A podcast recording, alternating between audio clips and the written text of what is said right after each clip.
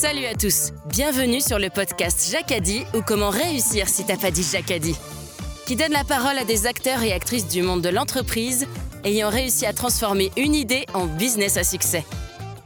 Bonjour, moi c'est Cyril Marie, je suis entrepreneur depuis une vingtaine d'années dans la communication digitale et je dirige Inspire Studio, cofondateur de la French Tech en région Rhône-Alpes, je suis passionné par les belles histoires d'entrepreneurs. Salut, je suis Gérald Debeau. J'ai passé les 30 dernières années dans de belles entreprises à l'international. J'ai décidé de poser mes valises dans la région pour créer Brooklyn qui accompagne des dirigeants ambitieux et exigeants. Cyril et Gérald, à travers leur passion pour le monde de l'entreprise, ont créé les podcasts Jacadi pour vous partager des histoires d'aventurières et d'aventuriers inspirants de l'entrepreneuriat. Positif, pragmatique et surtout persuasif.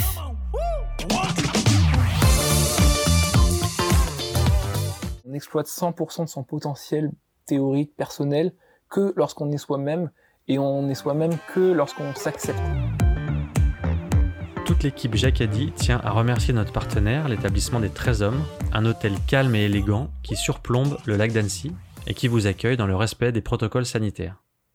Bonjour à tous et bienvenue dans un nouvel épisode de Jacadi. Aujourd'hui avec Gérald, on a le plaisir d'accueillir Olivier Garibal de la société Chris et Olive. Et Gérald, à toi la parole. Alors moi, je vais dire bonjour peut-être à quasiment trois invités. À qui je dis bonjour euh, Je dis bonjour à Pierre, je dis bonjour à Olivier ou Pierre-Olivier Est-ce que tu peux nous aider dès le départ à clarifier ce- cet élément un peu incongru? Euh, on va dire bonjour à Olivier, le bien nommé. Bienvenue. Bonjour Olivier le bien nommé. Mais, alors du coup, ton prénom euh, euh, officiel, c'est Pierre-Olivier Officiel, c'est Pierre, parce que y a Pierre-Olivier, c'est le nom usuel que, m'a donné mon père. Euh, ma mère, elle m'appelle Olivier, et à l'école, on m'appelle Pierre. Donc du coup, j'étais un peu entre trois prénoms, mais le plus souvent que j'ai entendu, c'est Olivier. Ça n'a pas entraîné de soucis de personnalité, tu vas bien avec ça Ah oui, je vais très bien, ouais, ça va, tout va bien. Alors moi, ça m'arrange parce que j'ai préparé l'entretien comme tu le sais, et en fait, j'ai cherché un petit peu autour du prénom Olivier. Ça a quand même une certaine euh, origine, ce prénom Olivier. Hein? Euh, oui, ben, c'est l'origine de, de cet arbre emblématique, symbole de paix, symbole de richesse. Donc, euh, pour moi, ça, me, ça symbolise aussi mon métier au- d'aujourd'hui.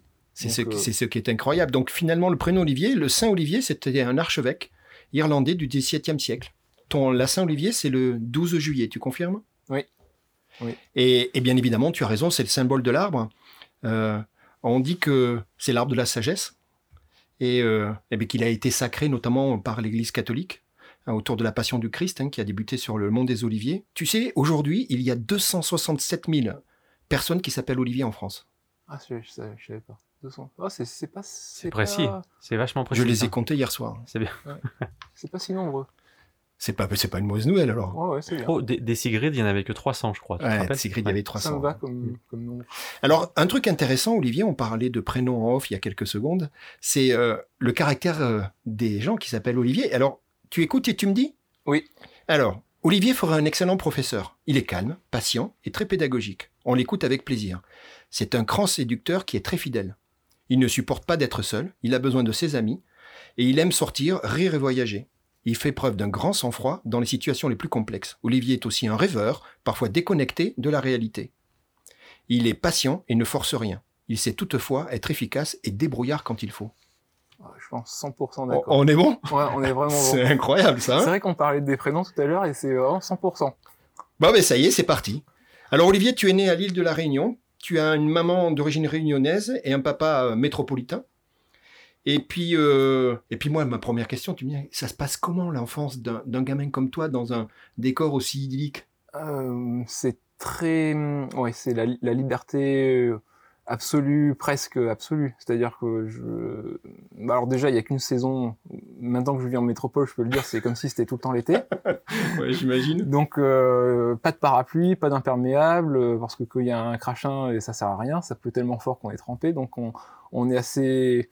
Moi, je, je pense que j'étais assez minimaliste dans, dans, dans mon équipement de tous les jours. Euh, je pense à rien d'autre que, que, qu'à l'essentiel. Donc, euh, euh, dès que je rentre de l'école, euh, j'allais faire du vélo. Euh, le week-end, c'était à la mer ou à la montagne.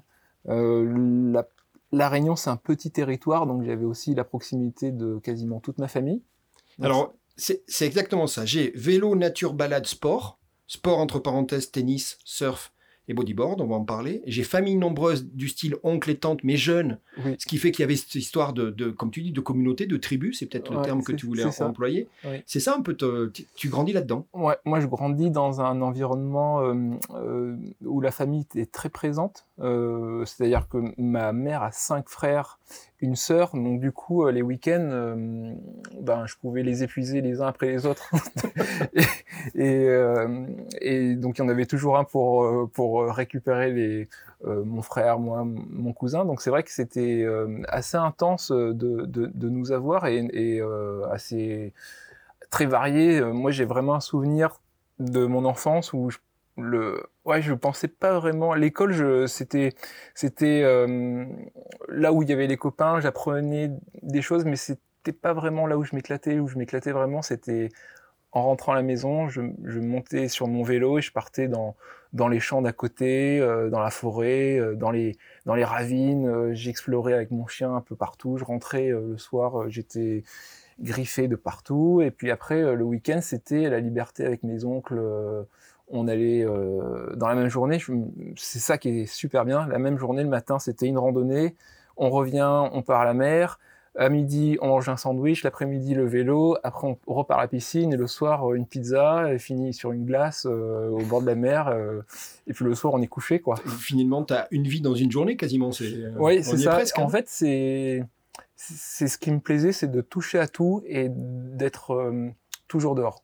Alors, on va garder ça parce que ça va certainement revenir un peu plus tard dans nos mm. discussions. Moi, j'ai noté un truc, je veux bien qu'on s'en rappelle.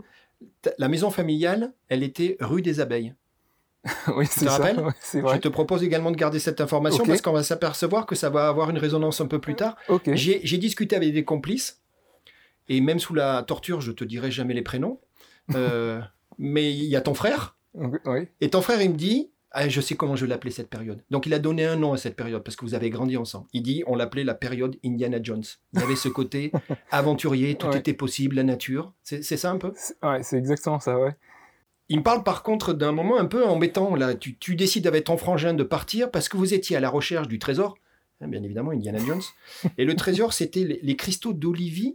D'olivine. D'olivine. Ah c'est vrai. Tu te rappelles cette histoire? Je me souviens, oui, parce qu'à l'école, en fait, bon, la, Réunion, c'est un, une île volcanique et on a des cristaux, le cristaux, un cristal vert qu'on appelle cristaux, les cristaux d'olivine, et euh, on avait l'impression d'avoir un diamant. Ah bah, c'était un trésor, effectivement. Bah, et on pouvait en trouver dans des roches volcaniques, et c'est vrai que plus la roche qu'on tenait le plus était grosse, et bien plus on avait le plus gros des trésors. Donc euh, tous les mercredis, euh, toute la journée, ma quête c'était ce fameux euh, plus gros rocher contenant le plus de cristaux possible. Ben, c'était typiquement Indiana Jones. Par contre, il y a eu un mercredi où ça s'est peut-être pas passé comme c'était prévu. Ça te dit quelque chose? Je te dis? Oui, oui.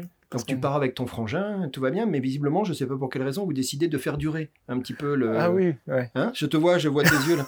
Et en fait, vous décidez presque de, découcher, hein, de rester sur place, sauf que il y a une autre personne qui est dans les alentours et qui va attirer vachement l'attention. Tu te rappelles ce qui se passe? Il y a un prisonnier évadé. Ah oui oui, c'est vrai. C'est vrai. On, est vraiment dans, dans une aventure des Ah, ben là, s'ils l'ont pas filmé, euh, je peux pas les aider. Mais, mais, mais, du coup, c'est incroyable parce qu'il y a, je sais pas si c'est la gendarmerie, il y a les hélicoptères, enfin, ça prend une proportion. Les parents s'inquiètent. vous rentrez, j'imagine, hein, en regardant vos godasses et pas trop vous faire remarquer. C'est ça, ouais. C'était un truc incroyable, ça, non? Ouais, on, comme tous les mercredis, je passe la journée dehors et puis le temps passe euh, sans s'en rendre compte qu'il est déjà l'heure où les parents vont rentrer du travail. Et nous, on est toujours euh, dans une ravine à chercher, à crapahuter. Le trésor. Le trésor. Et au même moment, on apprend qu'il y a euh, un meurtrier qui, qui s'est fait euh, choper. Il est, en prison, mais il s'est évadé. Et les, les hélicos sont à sa recherche. Ils sont dans le même secteur que, que nous. Exactement à quelques kilomètres à la ronde, mais au même endroit. Et euh, bon, ça, je l'ai su après, mais c'est vrai que les parents, ils étaient inquiets de pas nous voir et, euh, je vois les hélicos tourner, euh, ça ne m'inquiète pas plus que ça. Bon. Bah, il cherchait la même chose que toi, peut-être, très bien, hein, pas... Mais c'est vrai que la... ouais, ouais, c'était assez folklorique, le retour à la maison. Bon, déjà, on rentre tard, euh, les fringues euh, déchirées, comme d'habitude, sales, et puis avec cette histoire de meurtrier, c'était un peu... Moi, je suis quand même effaré quand on pense aux millions de dollars que Hollywood a dû dépenser pour trouver des gens qui écrivent des scénarios incroyables. Toi, tu l'as vécu, en fait. Moi, ouais, ouais, je l'ai vécu, c'est un, c'est un sacré bon souvenir, ça, comme tous les mercredis, mais celui-là, en fait, il m'a, il- oui, il était, c'est une anecdote, bon, il y en a plein, plein, plein d'autres, mais c'est là, c'est là, ouais, c'est vrai que. Elle était bonne, celle-là. Elle était bonne, ouais, c'est bien recherché, ça, ça me rappelle vraiment de très bons souvenirs. Tu- vois déjà l'effet Jacadi là qui arrive, Ouais, ça y ouais, est, c'est c'est bon vraiment là. pas mal. Je te vois les yeux briller là, Mais oui, parti. parce que en fait, je me revois dans ce contexte-là. je me revois grimper sur un arbre parce qu'on m'avait dit il y a un meurtrier qui arrive. Et puis moi, je me suis même dit bah, je vais monter sur l'arbre pour euh, essayer de le voir bien euh, à mon tour et Bah d'essayer oui. de le repérer. T'es Indiana Jones quand même, faut pas euh, exagérer. Ouais, ouais, c'est ça. Donc, j'avais voulu dormir en, en haut d'un arbre pour essayer de l'attendre, ce fameux meurtrier, et de le repérer et de le dire aux flics. Olivier, tu, tu fais ta scolarité jusqu'au bac euh, sur l'île de la Réunion? Oui. Et puis, et puis il est temps de réfléchir? Comment ça se passe le bac? Bien? Oh, bien. il y, a une, quoi, il y a une spécialité? T'es déjà un petit peu sur certaines matières? Pff, Moi, je suis plutôt, allez, on va dire scientifique, euh, plutôt, oui. Bon, j'ai jamais, j'ai fait maths, euh, une spécialité euh, bac S maths, mais parce que je comprenais les maths, pas parce que j'aime ça, en fait. Mais parce que ça me parlait, c'était assez logique, il n'y a pas trop de, c'est pas, c'est pas objectif, quoi, comme la philo ou les, les, les, les matières littéraires. Mais je suis, je pense m'éclater plus dans la philosophie que, le, le côté subjectif m'intéressait pas trop en fait de de donner ma pensée à, à, à une personne pour qu'elle le juge ça m'intéressait pas mais pas penser de cette manière ça m'intéressait et les maths euh, bon ça me ça me gonflait mais euh, au moins euh, c'est carré quoi Ça marchait. pas- voilà donc et comme ça m'allait très bien pour avoir la paix. Est-ce que, est que, alors je sais plus si c'est même d'actualité aujourd'hui, mais est-ce que ça signifiait qu'un un- un jeune bachelier comme toi sur l'île de la Réunion, c'était presque couru d'avance que pour continuer ses études, il fallait aller à, la métropole? Ça faisait partie d'un cursus un peu classique pour vous? Oui, malheureusement, c'est un, un cursus assez euh, en, dans une ligne droite assez euh, dépourvu de surprise. Euh, C'est-à-dire que j'ai toujours pensé que j'avais quitté trop tôt mon île, Ah oui, d'accord. donc j'ai pas. C'est vrai que l'île de la Réunion, c'est un territoire de liberté. Quand on arrive au bac, euh, on a enfin le sésame pour être libre. Ben oui, non, Et, non, oui. euh, et d'un coup, on rentre dans l'avion pour partir en métropole dans une autre aventure. Et là, euh, une sacrée aventure parce que là, c'est vraiment l'inconnu. Et le petit, je pense qu'une année à la Réunion de, de découverte de mon île, ça m'aurait pas déplu. Bon, on va dire que c'est vrai que le cursus classique, c'est de, de, monter à la capitale, hein, comme on va dire, pour, euh, pour étudier. Euh, J'aurais pu aller dans d'autres villes, mais c'est vrai que quand on vient d'une petite île comme ça, on, cherche un peu des repères, une référence. Et tout bêtement, euh, Paris, c'est la référence. Donc, mes parents ont peut-être jamais vécu à Paris, ni passé deux nuits d'affilée. Ils connaissaient pas du tout. Et moi, je me faisais une ville. J'ai idéalisé beaucoup cet endroit parce que à la Réunion, on pense que le savoir vient de la métropole et de la capitale. On se fait tout un film et c'est vrai que c'est un peu la ligne droite. Donc euh, euh, le bac en poche, le permis de conduire en poche, euh, je saute dans l'avion fin juillet, alors que c'est le début des vacances, et que et, et j'atterris en fac de médecine fin août. Et c'est vrai que j'ai passé tout mon mois d'août à Paris. Maintenant que je, je- je connais Paris, euh, c'était une vraie connerie d'avoir fait ça. Parce que quand j'arrive à Paris euh, fin juillet où tout le monde part, moi j'arrive. Toi, Moi j'arrive et je me retrouve dans un studio où, où j'ouvre la fenêtre, je vois un mur devant moi, euh, au deuxième étage d'un immeuble qu'on comptait 7. Donc c'est vrai que le lendemain, j'ai déchanté immédiatement. Je me suis dit, qu'est-ce que je fais là? Donc je vais aller voir dehors comment c'est, euh, béton, béton, béton, et puis après, euh, je comprends tout seul un peu mon... Ben, je, je, comprends mon environnement, et c'est là où, où je me dis, ben, j'aurais dû attendre un peu quand même. Surtout que j'ai les copains au téléphone, Ah non Et là, Eh c'est non, faut c'est- pas ça. c'est la plage, le Bien sûr. le vélo. euh, Eh ouais, non, fallait leur dire de pas t'appeler, c'est pas possible, ça c'est de la torture. Ouais, c'était de la torture. C'était vraiment euh, la première année terrible. Olivier, nous sommes euh, dans cette capitale que tu avais euh, finalement, et tu l'as expliqué toi-même, idéalisé un petit peu. Le, tu Mm. disais une phrase qui que je trouvais intéressante qui dit bah, finalement, vu de Lille, euh, la métropole c'était le savoir, et, et la capitale de la métropole, il y avait ce côté, mais je comprends qu'au mois d'août, tu es le seul à le faire dans ce sens-là, le voyage. Oui. Et tu te retrouves un peu euh, au dépourvu dans un environnement qui n'était pas prévu. Ouais, pas, pas prévu dans. En fait, jusqu'à présent de faire euh, ce parcours scolaire qui pas s- sans sans échec, mais sans sans, sans choix venant. Enfin, moi, ce- le, le, le- les la filière que j'aurais aimé faire, c'est faire euh, STAPS, par exemple. Ça, c'est STAPS à la Réunion. Ça, c'était euh, mon. C'était bon. Si on m'avait demandé qu'est-ce que tu veux vraiment faire, non mais vraiment toi, qu'est-ce que tu veux faire, j'aurais fait STAPS à la Réunion, point à la ligne, et puis je me serais éclaté. Voilà. Mais tu n'aurais pas eu la vie que. non non non, que- après je eu regrette et- pas du tout, mais je sais que j'ai fait le. Ouais, t'as fait un bon, là, ouais. J'ai fait un- le grand écart et euh, oui c'est la. La- la- on, est, on est assez malléable et du coup euh, je me suis adapté à ça, mais on est très très loin de ce que j'aurais aimé faire. Mais tu sais ce qu'on dit, Olivier, il faut s'éloigner pour pouvoir revenir. Donc on va Oui. s'apercevoir qu'il y a eu, euh, heureusement, bien évidemment, des retours. Moi, ce que je te propose, cette première année, on est en médecine?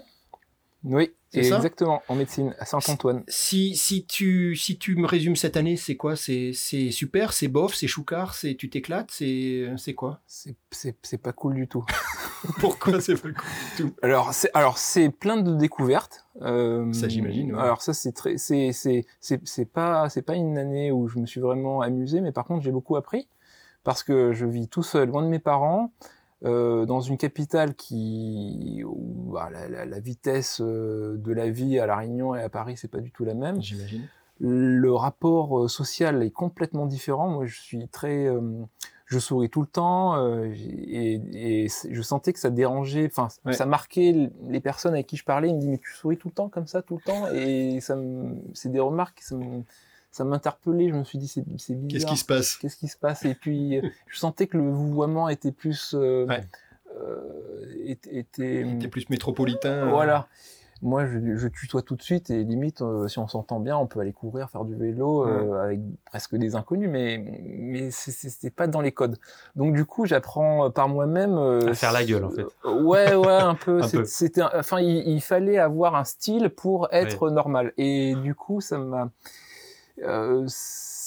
C'était assez dérangeant. Après, ces, ces études de médecine, ça commence tout de suite par euh, des prépas, euh, des prépas. En plus des études de médecine à la fac, il y a les prépas qui te préparent à, à- à ça. Donc, euh, en- mais moi, je faisais aussi mes propres courses. Mon linge sale, c'était dans une lavomatique. À la Réunion, il y a au- Vous pas rendez compte de lavomatique. Vous vous rendez compte de ça? Donc, donc euh, bon, c'est- pas, hum, c'est pas, c'est pas de, de, de, de- j'étais, je sais qu'il y a toujours pire, il y a toujours mieux, etc. Mais euh, de gérer tout ça tout seul d'un coup, un budget, euh, tout- Ouais. bon, c'était, C'était bof. et- ouais, c'était bof. Et euh, ces études de médecine, euh, tout de suite, c'est euh, la, la défiance.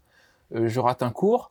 Et je lui dis, bah tiens, tu pourras me prêter tes cours que je recopie. Il me dit, euh, mais on est en compétition là. Tu Ah, T'as pas peur putain. que, que je te donne les mauvaises infos? Oh là là. Donc je lui dis, ah ouais, d'accord, bon, bah, non, laisse tomber, c'est pas grave. Dur, ouais. Donc, ouais, un, autre monde euh, où euh, c'était un peu, un, peu, dur. Je pense que j'étais trop jeune à 18 ans pour, euh, pour tout prendre d'un coup. Je pense que distiller un petit peu tout ça pour le digérer, ça, aurait, ça m'aurait fait du bien. Donc, du coup, ma tête était vraiment, je pense, à ouais, euh, 40% avec les études parce que j'étais préoccupé par d'autres sujets. Qui était la, la vie, quoi. Et je pense que pour, pour réussir, il fallait être à 200%. Mm. Et j'étais avec, par hasard, une, une, une amie qui, avec qui j'ai fait ma scolarité à La Réunion. Un, un hasard. euh, Ça n'existe pas les hasards oliviers, on est bien d'accord. Mais voilà, elle s'appelle Nathalie, Nathalie Et Renouille. Et puis, euh, on se, elle m'a pas du tout aidé, en fait, euh, Ah, dans ces études-là. On s'est pas du tout aidé mutuellement parce qu'en fait, on se, on se, on se parlait de, de notre île C'était pire, ça faisait encore pire, on plus se, de mal. dit- ouais. on se disait, mais tous les jours j'arrivais, je lui disais, mais Nathalie, qu'est-ce qu'on fait là? Et elle me disait, oui, qu'est-ce qu'on fait là? Ouais. D'ailleurs, l'année prochaine, je rentre à La Réunion. Et là, je me dis, oh, Ah merde. mince, je vais être tout seul. Donc c'est vrai que ça, je savais que au bout de six mois, euh, que l'année, elle, elle, elle, allait C'était pas être, la bonne. euh, ouais, c'était pas la bonne. Après, il y a une, une difficulté, c'est que loin de ses parents, on se sent d'un devoir de réussite. Mhm. Donc, euh, on, on pense qu'il y a derrière un, un effort financier, qu'il y a, on t'envoie pour faire des études, bref, qu'il y a un, un- un- un retour sur investissement pour parler un peu euh, façon business, mais euh, il y a, on, on est, on a un poids sur les épaules de devoir réussir. Et c'est vrai que c'est c'est compliqué d'avoir cette pression-là, de voir cette- ce temps que je passe à Paris, euh, le loyer, euh, tout ça pour un truc qui m'éclate pas du tout. Je me suis dit, mais euh, ça sert à rien tout- de, de faire tout ça. Et c'est difficile d'avouer ça à ses parents euh, à distance, de dire, euh, ben, parce qu'ils sont tout plein d'inquiétudes. Et c'est une année où on est vraiment à côté, où moi j'étais vraiment à côté de mes pompes complètement. Euh, j'étais à côté de ce que je voulais vraiment faire. Euh, et à la fin de cette année où on se projette sur la suivante et on sait que bon ben Bah oui. une de ratée, qu'est-ce que je fais en réfléchissant dans mon petit coin là? Et je me suis dit, bah, moi je rentre à La Réunion, je fais sport. Je reste sur mon idée et, et voilà, donc euh, la maman qui veut pas, le papa qui veut bien, donc euh, du coup euh, c'est un peu, on est un peu torturé dans, dans là-dedans. Donc je, je, à la fin de l'année, je rentre, euh, je rentre à La Réunion.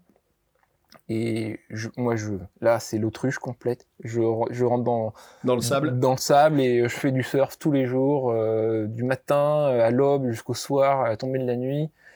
Euh, je, je, je veux vraiment euh, m'imprégner de mon île absolument. euh, tout ce qui m'a manqué pendant cette année, je veux le tout le, le- je veux tout capter. Donc je fais des randonnées, euh, je marche, et, euh, je, ouais, je suis à fond avec les copains qui m'ont qui je vous raconte alors qu'est-ce que vous faites cette année? Ben moi je suis Staps hein, comme je t'ai dit et puis là il me raconte l'année ben c'est simple nous on fait spécialité surf. Ah non. et, et, euh, voilà, tous les matins, c'est natation, l'après-midi, c'est anatomie, euh, voilà, c'est les, et puis ouais, ça, c'était vraiment. euh, Il y a un décalage? euh, Il y a un gros dé- décalage, et puis en même temps, ça me fait rêver. Je me suis dit, ah, mais c'est, euh, si ça se trouve, euh, la- dans le mois prochain, c'est moi ça. Donc euh, il y a cette part de rêve et cette part de, je sais ce que je veux faire. Et puis cette part de j'y suis pas du tout parce que mes parents ils sont pas au courant et on n'est pas du tout dans le bon plan. Ça va être intéressant parce que ça va revenir cette histoire. Moi, moi je, je sais qu'il y a une chose par contre extraordinaire qui se passe durant cette année, en- cette année de médecine.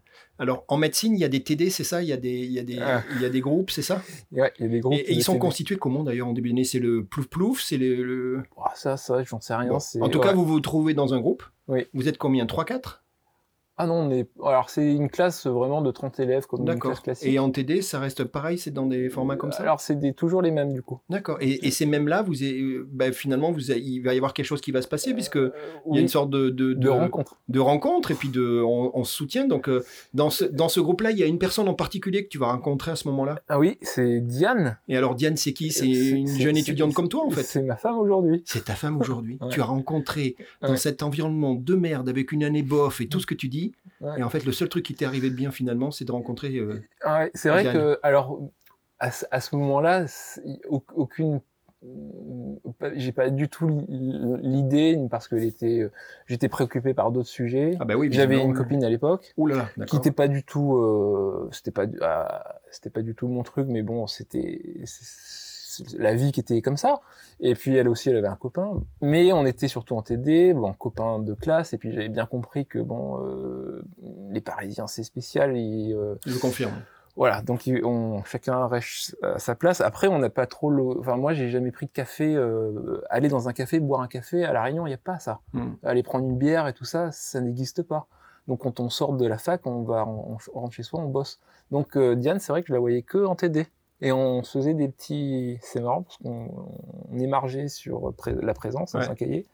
Et puis on se faisait des petits messages comme ça. Il était juste derrière moi et moi j'étais en bon élève parce que je voulais absolument réussir. Et je me suis dit si je me mets devant, Ça va aider. ça va aider.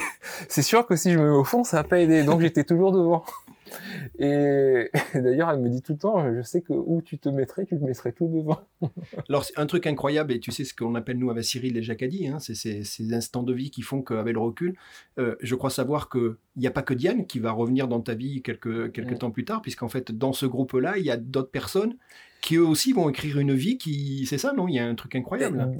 Diane a une amie, sa meilleure amie du lycée, et peut-être même d'avant. Et ils sont, elles sont toutes les deux, elles s'appellent euh, Elisa, ils sont toutes les deux en, TD. Et euh, les deux, les, Elisa et Diane, sont derrière moi euh, à chaque TD, quoi, de physique, de biochimie, etc. Donc on se côtoie, et c'est vrai que c'est. C'est mes seuls amis que j'ai, c'est les seules personnes avec qui je peux avoir confiance. je comprends, je, quand je dis bonjour, je sais que c'est sincère et on, on, passe de bons moments, même si c'est dur. mon cerveau est vraiment préoccupé par plein de sujets, mais c'est vrai que c'est ma petite euh, côté socialement parlant, c'est la petite euh, bulle d'air que j'ai. Vous allez vous, vous séparer avec Diane puisque vous allez prendre. Bah, Diane va rester euh, elle dans le. Dans elle, elle va redoubler sa première année. Euh, et, toi, alors du coup, on peut le dire, tu, tu as fait sport ou pas finalement? Ça s'est pas passé non, comme ça? Non, j'ai pas fait du tout sport, j'ai fait pire. Ah j'ai fait droit. Oh là là Et t'es revenu à Paris? Et je suis revenu à Paris. Ah C'était horrible. Il s'est passé quoi au moment où t'es retourné avec tes potes faire du surf où tu t'es dit tout à l'heure, ça sera moi peut-être dans un mois? Ouais, et ben en fait, je pensais qu'à ça? Bah, je, je, pensais qu'à ça. Euh, je me suis vraiment réfugié là-dedans, j'ai voulu tout oublier les parents, tout, toute cette vie que j'ai vécue pendant un an, je voulais tout, tout zapper et les jours sont passés si vite qu'on est arrivé sur ce dernier déjeuner en famille la veille de mon départ. Merde. Et là, euh, il me dit, mais t'as pas encore fait tes valises et tout, tu pars demain. Donc là, je me suis dit, ah ouais. Donc je range les planches de surf dans la housse et tout ça, et là, le visage se ferme. La boule au ventre. Euh, la boule au ventre, d'ailleurs, ma copine de l'époque était en métropole et elle m'attendait. Ah oui. Et euh, on partageait un appart. Et puis euh, là, c'est là, je dis à mes parents, à mes parents, je, je le sens pas, euh, je le sens pas, je le sens pas bien. Je, j'ose pas trop leur dire, mais parce que bah eux, le plan, il est, il est clair. Hein, et en fait, ce que je veux est tellement révolutionnaire que j'ose pas le dire. Hmm. Et en fait, oui, j'ai. Révolutionnaire au sens révolution, on est d'accord, au ah sens strict du terme. Hein, C'est-à-dire, tu vas à l'opposé. À l'opposé. Ah, on est d'accord, hein, c'est le. Ouais, comment leur dire? Je sais que ça allait mettre un, un, donc, tu, pas donc tu l'as pas dit. Est-ce que vous avez abordé euh, la question du euh, ce que toi tu avais envie de faire? Ils t'ont posé la question? Ils m'ont posé la question qu'est-ce que tu veux faire? J'ai dit moi je veux faire sport. Ils m'ont dit bah tu feras d'abord du droit et puis après tu feras ce que tu veux. Ça c'est de la réponse. Ouais. donc ça c'est la réponse classique. Mm. C'était très euh, bon, ok. Et ben du coup je me suis dit je vais faire du droit et après je ferai du sport. Mais je prenais vraiment pas tout ça au sérieux. Je, je je, je, disais oui pour faire plaisir et pour avoir la paix en gros. C'était c'était euh, c'était tellement loin de moi que finalement euh, et c'était tellement sûr dans leur tête que finalement je ça rentrait dans une oreille, ça sortait de l'autre et je me suis dit bon bah on verra bien. Mais euh, quand je pars prendre l'avion, je suis accompagné par mon oncle. Donc ça, ça, ces oncles là ont beaucoup compté pour moi parce qu'ils ils, ils, ils, ils, ont toujours été là pour euh, pour être à l'écoute de, de, qui est Olivier vraiment. Mhm. Donc, euh, sans filtre. Et là, je lui dis à cet oncle, c'est Thierry, je, je, je, même aujourd'hui où je vis en, en métropole, tous les deux jours, je l'ai au téléphone. On, on, a des vies complètement opposées, mais euh, on est complices. Et j'oublierai jamais ce moment. Je suis à l'aéroport, je dis au revoir à ma grand-mère, et là, il me dit, mais il faut que tu ailles prendre l'avion, là, parce que tu vas être en retard. Donc, je lui dis, là, j'ai pas trop envie d'y aller, mais j'y vais. Bon, et comme ça, euh, je lui dis bon bah tout à l'heure.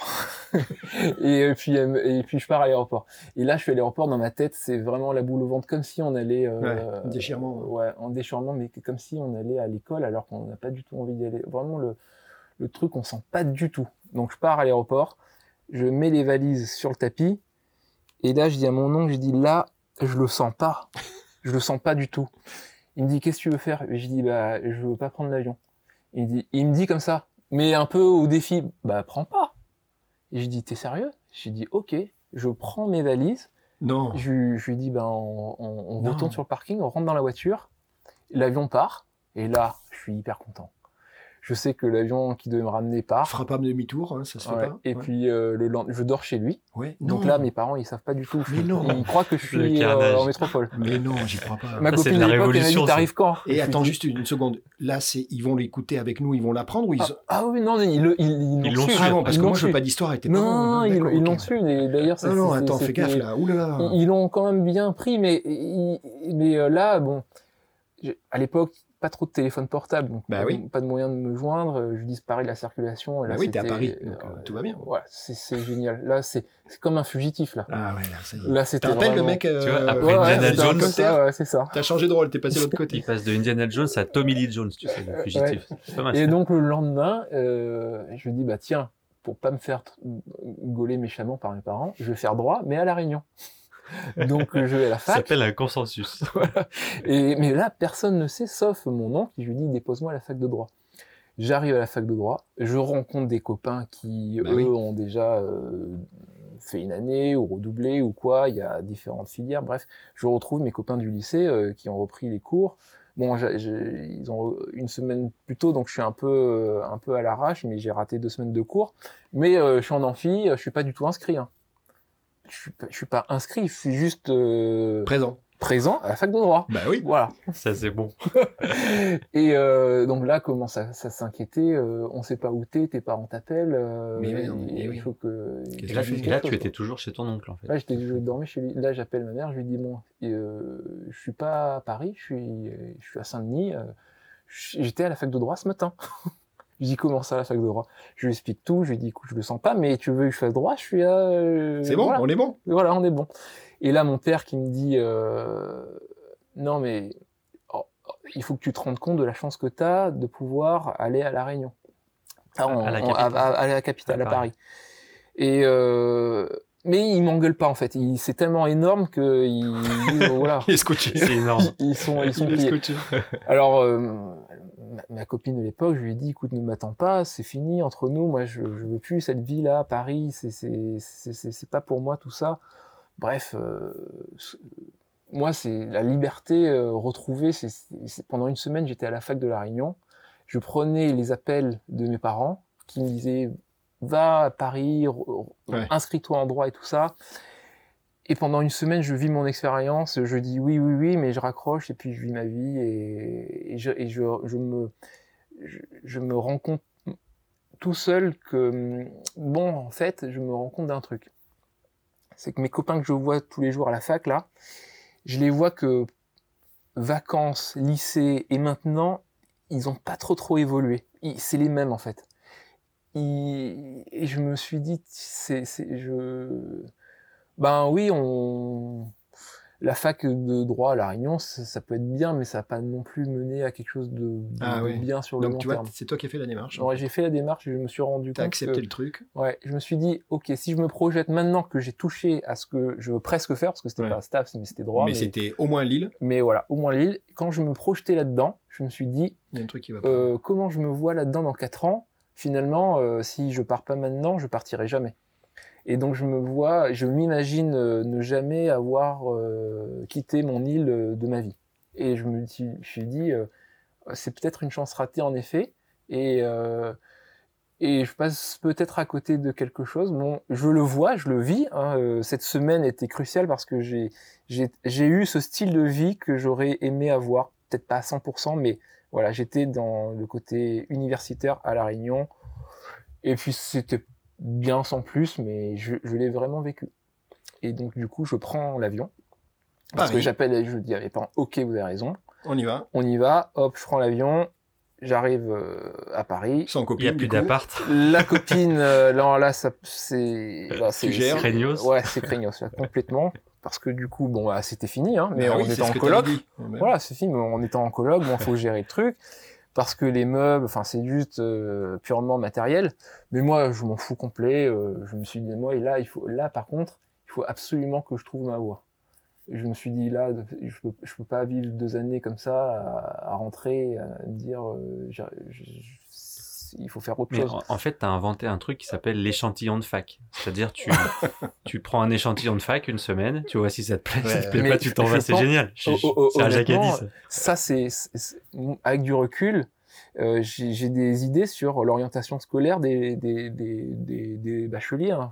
Il y a, en France, je pense qu'on on a, enfin peut-être pas tout faux, mais parce qu'il y en a qui s'y retrouvent, mais en tout cas dans mon, dans mon cas et dans bien des cas que j'ai rencontrés après dans ma vie, je pense que l'orientation est pas très bien faite en, métropole. mais, toi, tu avais en plus une dimension qui est particulière. Dis-moi, on va arrêter la souffrance parce que sinon tu vas partir en courant. Donc l'année de droit, en conclusion. L'année de droit, bof. Euh, bof, mais j'apprends plein de trucs, mais bof. Ouais, tu me refais le même coup que la médecine, Exactement le même coup, et, pour moi c'est très, c'est. mais euh, j'ai l'expérience donc euh, je gère. J'ai l'expérience, je m'y connais. Par contre, je me suis dit tiens, je que ça me serve comme tremplin, donc je passe des concours parallèles pour entrer en école de commerce que tu réussis. Que je réussis, et là j'ai plusieurs écoles, et je rentre en école, et là j'ai... Euh, alors, euh, je rentre en école, qu'est-ce qui se passe Ça s'appelle l'IPAG L'IPAG à Paris. Euh, et, juste, je suis désolé, hein, parce que tant qu'on y est, tes parents, ils sont au courant? Mes parents sont pas au courant. non, mes parents... Alors là, moi, je... je, Alors là, du coup, c'est plus le tonton qui est dans le secret, c'est ton frangin. Mon frangin, ouais. Je lui dis, écoute, là, je passe des concours, je rentre dans, dans une école, j'ai des résultats positifs, je, je, je pense que dans le lot, c'est ce que je veux. C'est le moins pire. C'est le moins pire de tous, parce que je pense que là, ils pourront pas me dire non. Alors, euh, j'ai eu aussi euh, les écoles d'ostéopathie, de kiné et tout ça. Ah oui, d'accord. Parce que le côté corporel et sportif m'a jamais vraiment, et c'est jamais vraiment éloigné de mon idée. Moi, ce que j'aime, c'est ce côté vraiment. C'était ça, ouais. C'était ce truc-là. Donc je me suis dit, si je fais kiné, ostéopathe, je suis un peu dans le sport. Mais euh, je pourrais être un peu dans le droit et un peu dans quelque chose que je pourrais faire plus tard je me suis dit, école de commerce, ça sera bien, parce que peut-être qu'un jour, j'aurai un magasin de sport. Ah, Donc je me suis dit... Bon là ça commence à piocher, c'est un peu loin mais je comprends. Ouais, je ouais mais il faut être très solide. je, il y avait une stratégie. Je, m'accroche, je m'accroche. Le, plus, plus, dur finalement c'est tes parents quand on leur demandait il fait quoi à ton fils en fait? Bah, en fait là j'ai fait un... J'ai plus parlé à mes parents du tout pendant six mois. C'était terminé. Je mm. voulais plus qu'on entrave mes décisions et le meilleur moyen c'était de... Bah oui, d'éviter les questions. Ouais voilà. Donc je... il passait par mon frère pour avoir des news et mon frère était en, en école de prépa. Euh, non, il allait, il finissait son bac et je me suis dit l'année prochaine mon frère est à Paris avec moi. Il sera mon complice. Et je, on sera à deux à Paris, ça sera cool. Tu te rends compte le stratagème quand même. Ouais. Et, euh, et, et, moi, enfin, émotionnellement parlant, ça allait beaucoup m'aider parce que. Ouais, t'es plus tout seul. Ouais, je suis plus tout seul. Et puis j'ai ma couverture. Mon petit frère qui est là, oh, c'est très bien. c'est la on, on, est, on est très complice avec mon frère et, du coup, ça, je sais, je savais que ce que je faisais, j'allais avoir des petites questions, des ennuis, mais ça allait pas être cata parce que mon frère il, il va pouvoir temporiser les parents. Donc, du coup, euh, tu fais cette école de commerce. Je, fais cette, je fais cette école de commerce et et euh, il y a un stage. Euh... Tu te rappelles? Ouais, je fais un. Moi, j'aimerais que tu me parles d'un truc, j'aimerais que tu me parles du lac Tekoapo. Ah oui, oui, oui. Tu te rappelles? Oui, oui, Donc, c'est un stage, on est en Nouvelle-Zélande. Hmm. Tu te retrouves là-bas, et là, il t'arrive un truc. Alors, tu vas encore nous dire, nous faire croire que c'est le hasard, mais on a dit avec Cyril, hein, tu te rappelles que le hasard n'existe pas. Tu retrouves quelqu'un là-bas, alors que tu savais pas du tout qu'elle était là, cette personne. C'est qui que tu retrouves là-bas? Euh, Mon frère. tu retrouves ton frère en Nouvelle-Zélande. C'est ça? Oui, je retrouve mon frère en Nouvelle-Zélande. Donc là, c'était ton complice, mais ouais, pas en fait. pas sur bah, Oui, moi, je. Bon, alors là, on fait un grand pas en avant dans la chronologie. Oui, parce qu'en fait, euh, la journée, tu sais, même s'il fait jour tard, là, à 19h, il va falloir qu'on éteigne les lumières. Oui, d'accord, euh, ok. Donc, du coup, du coup, je fais mes, cette école de commerce. Euh, Diane est devenue ma copine par des aussi hasards qui n'en sont pas. Qui n'en sont pas, merci. On reviendra peut-être un jour, mais c'est vraiment c'est un, un, mon pilier qui parce que mon frère il, par ailleurs faire ses études et, Diane euh, qui, est ma copine.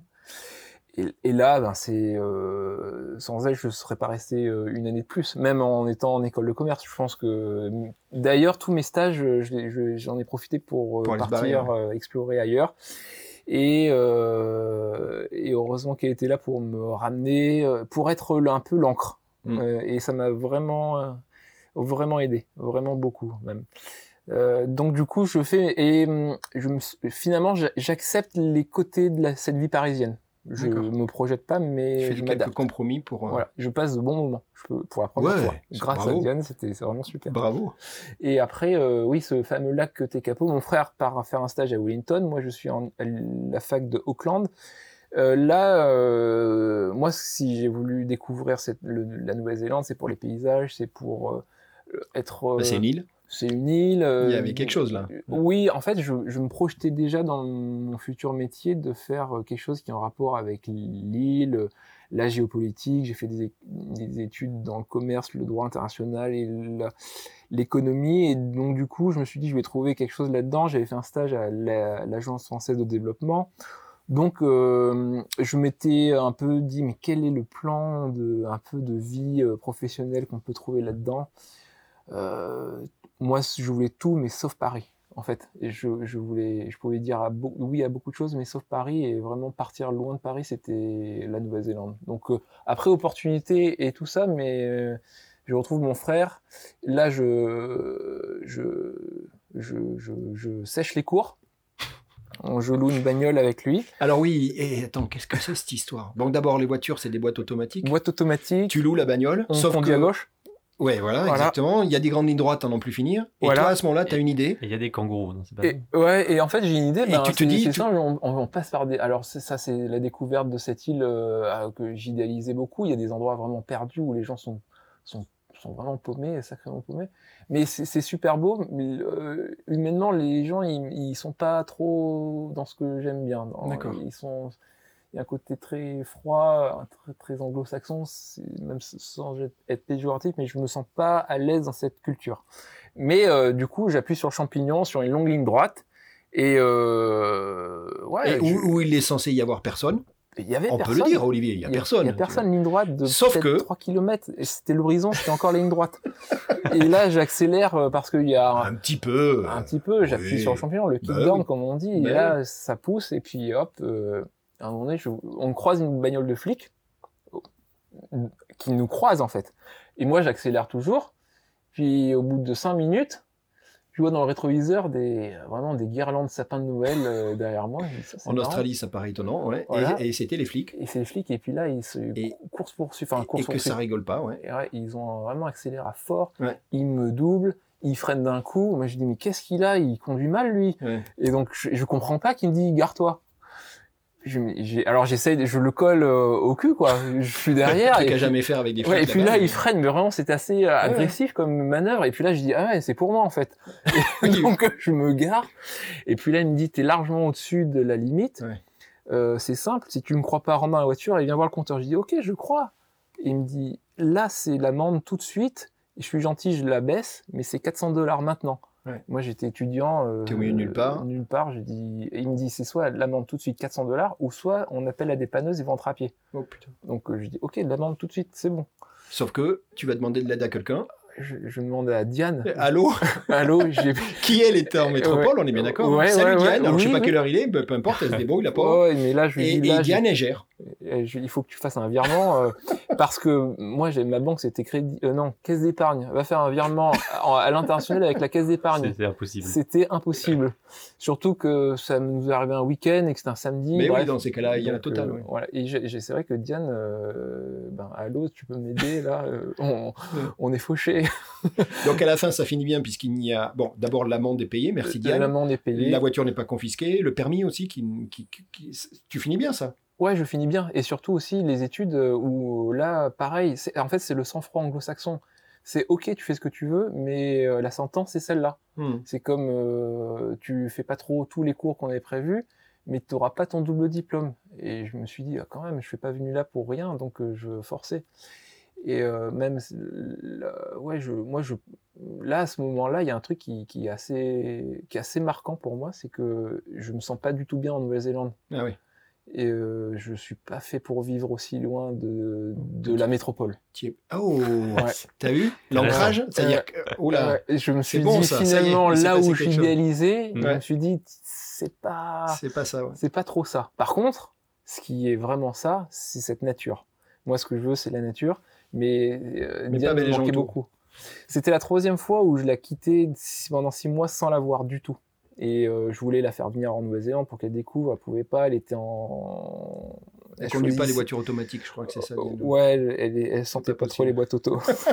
et puis surtout, elle allait déménager à Tours euh, Oh là là là pour là faire son ça internat. devenir compliqué, ouais. Ouais, et du coup, moi, je me suis dit, non, mais moi, et en fait, là, je suis un peu face à un mur. Un vrai mur pour au sens euh, propre du terme, c'est que je suis dans ma chambre d'étudiant, je partage avec un Américain qui fait des musiques de film.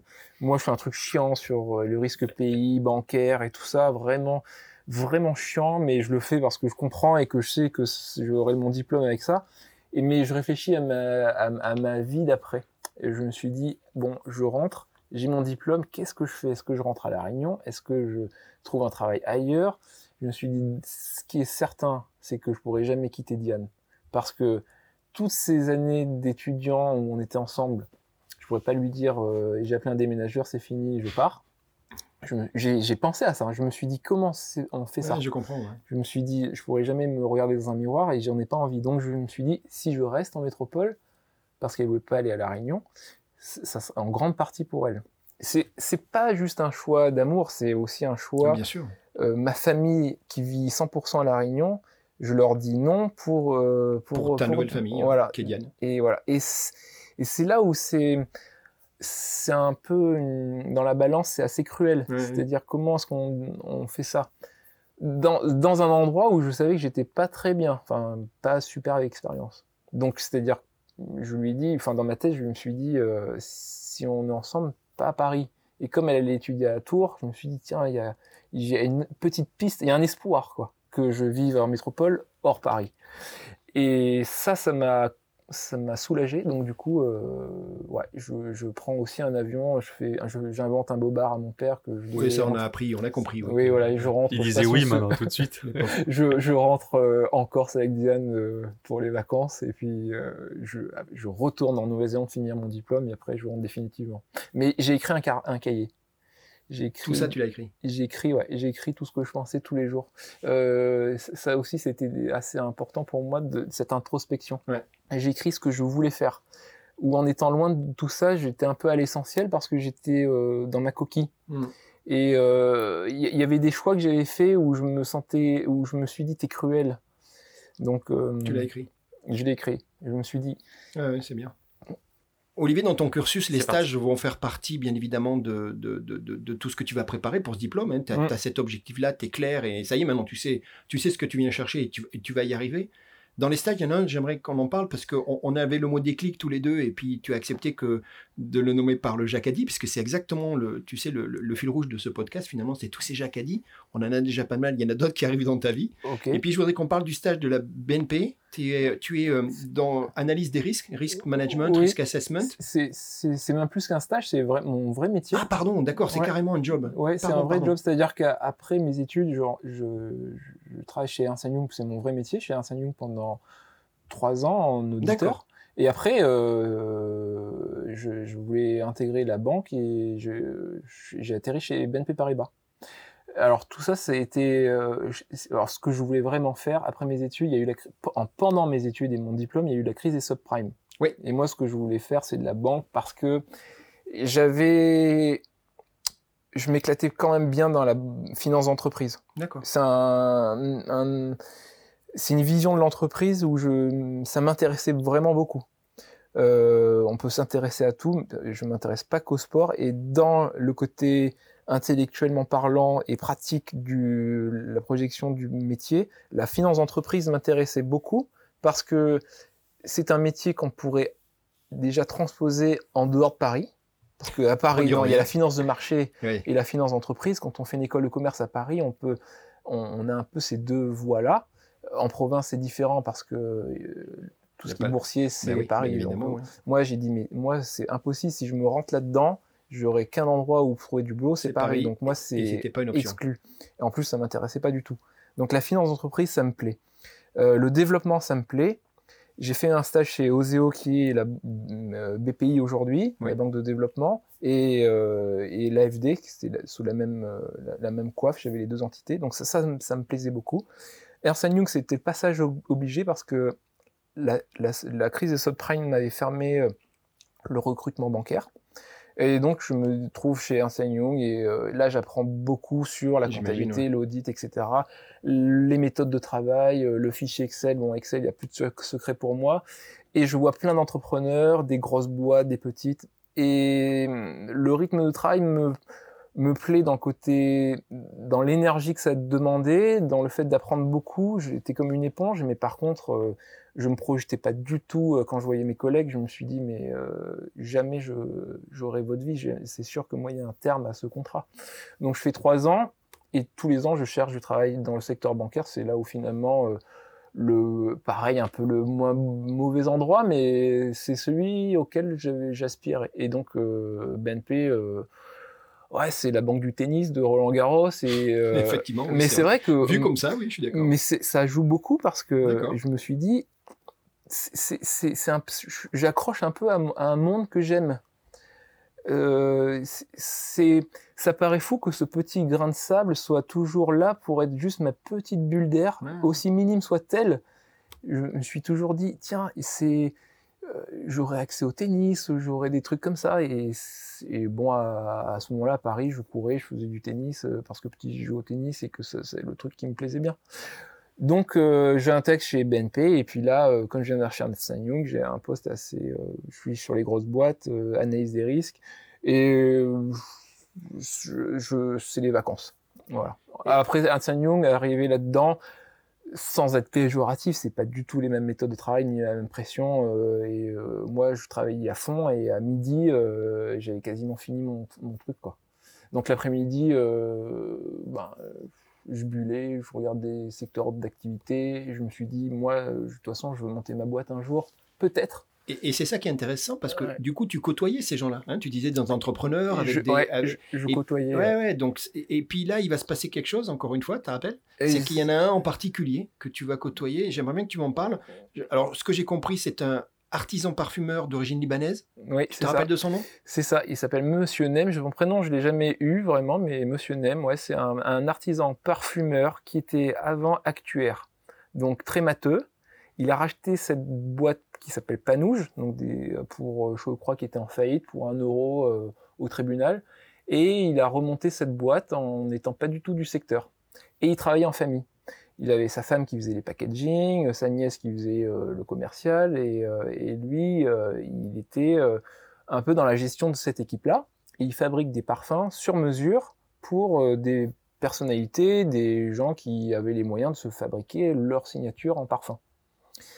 Et je m'entends hyper bien avec lui, c'est mon client préféré, et j'aime bien sa philosophie, sa philosophie d'être d'avoir une seule banque, par exemple. Dis-moi, j'ai un seul interlocuteur, c'est vous. Euh, et, j'aimais bien, en fait, ce parcours euh, venu d'un autre métier, d'avoir des principes dans le management, de voir ce management en famille et de toucher à ce monde du luxe avec euh, un regard artistique, bien que venant d'un monde de mathématiques, d'avoir...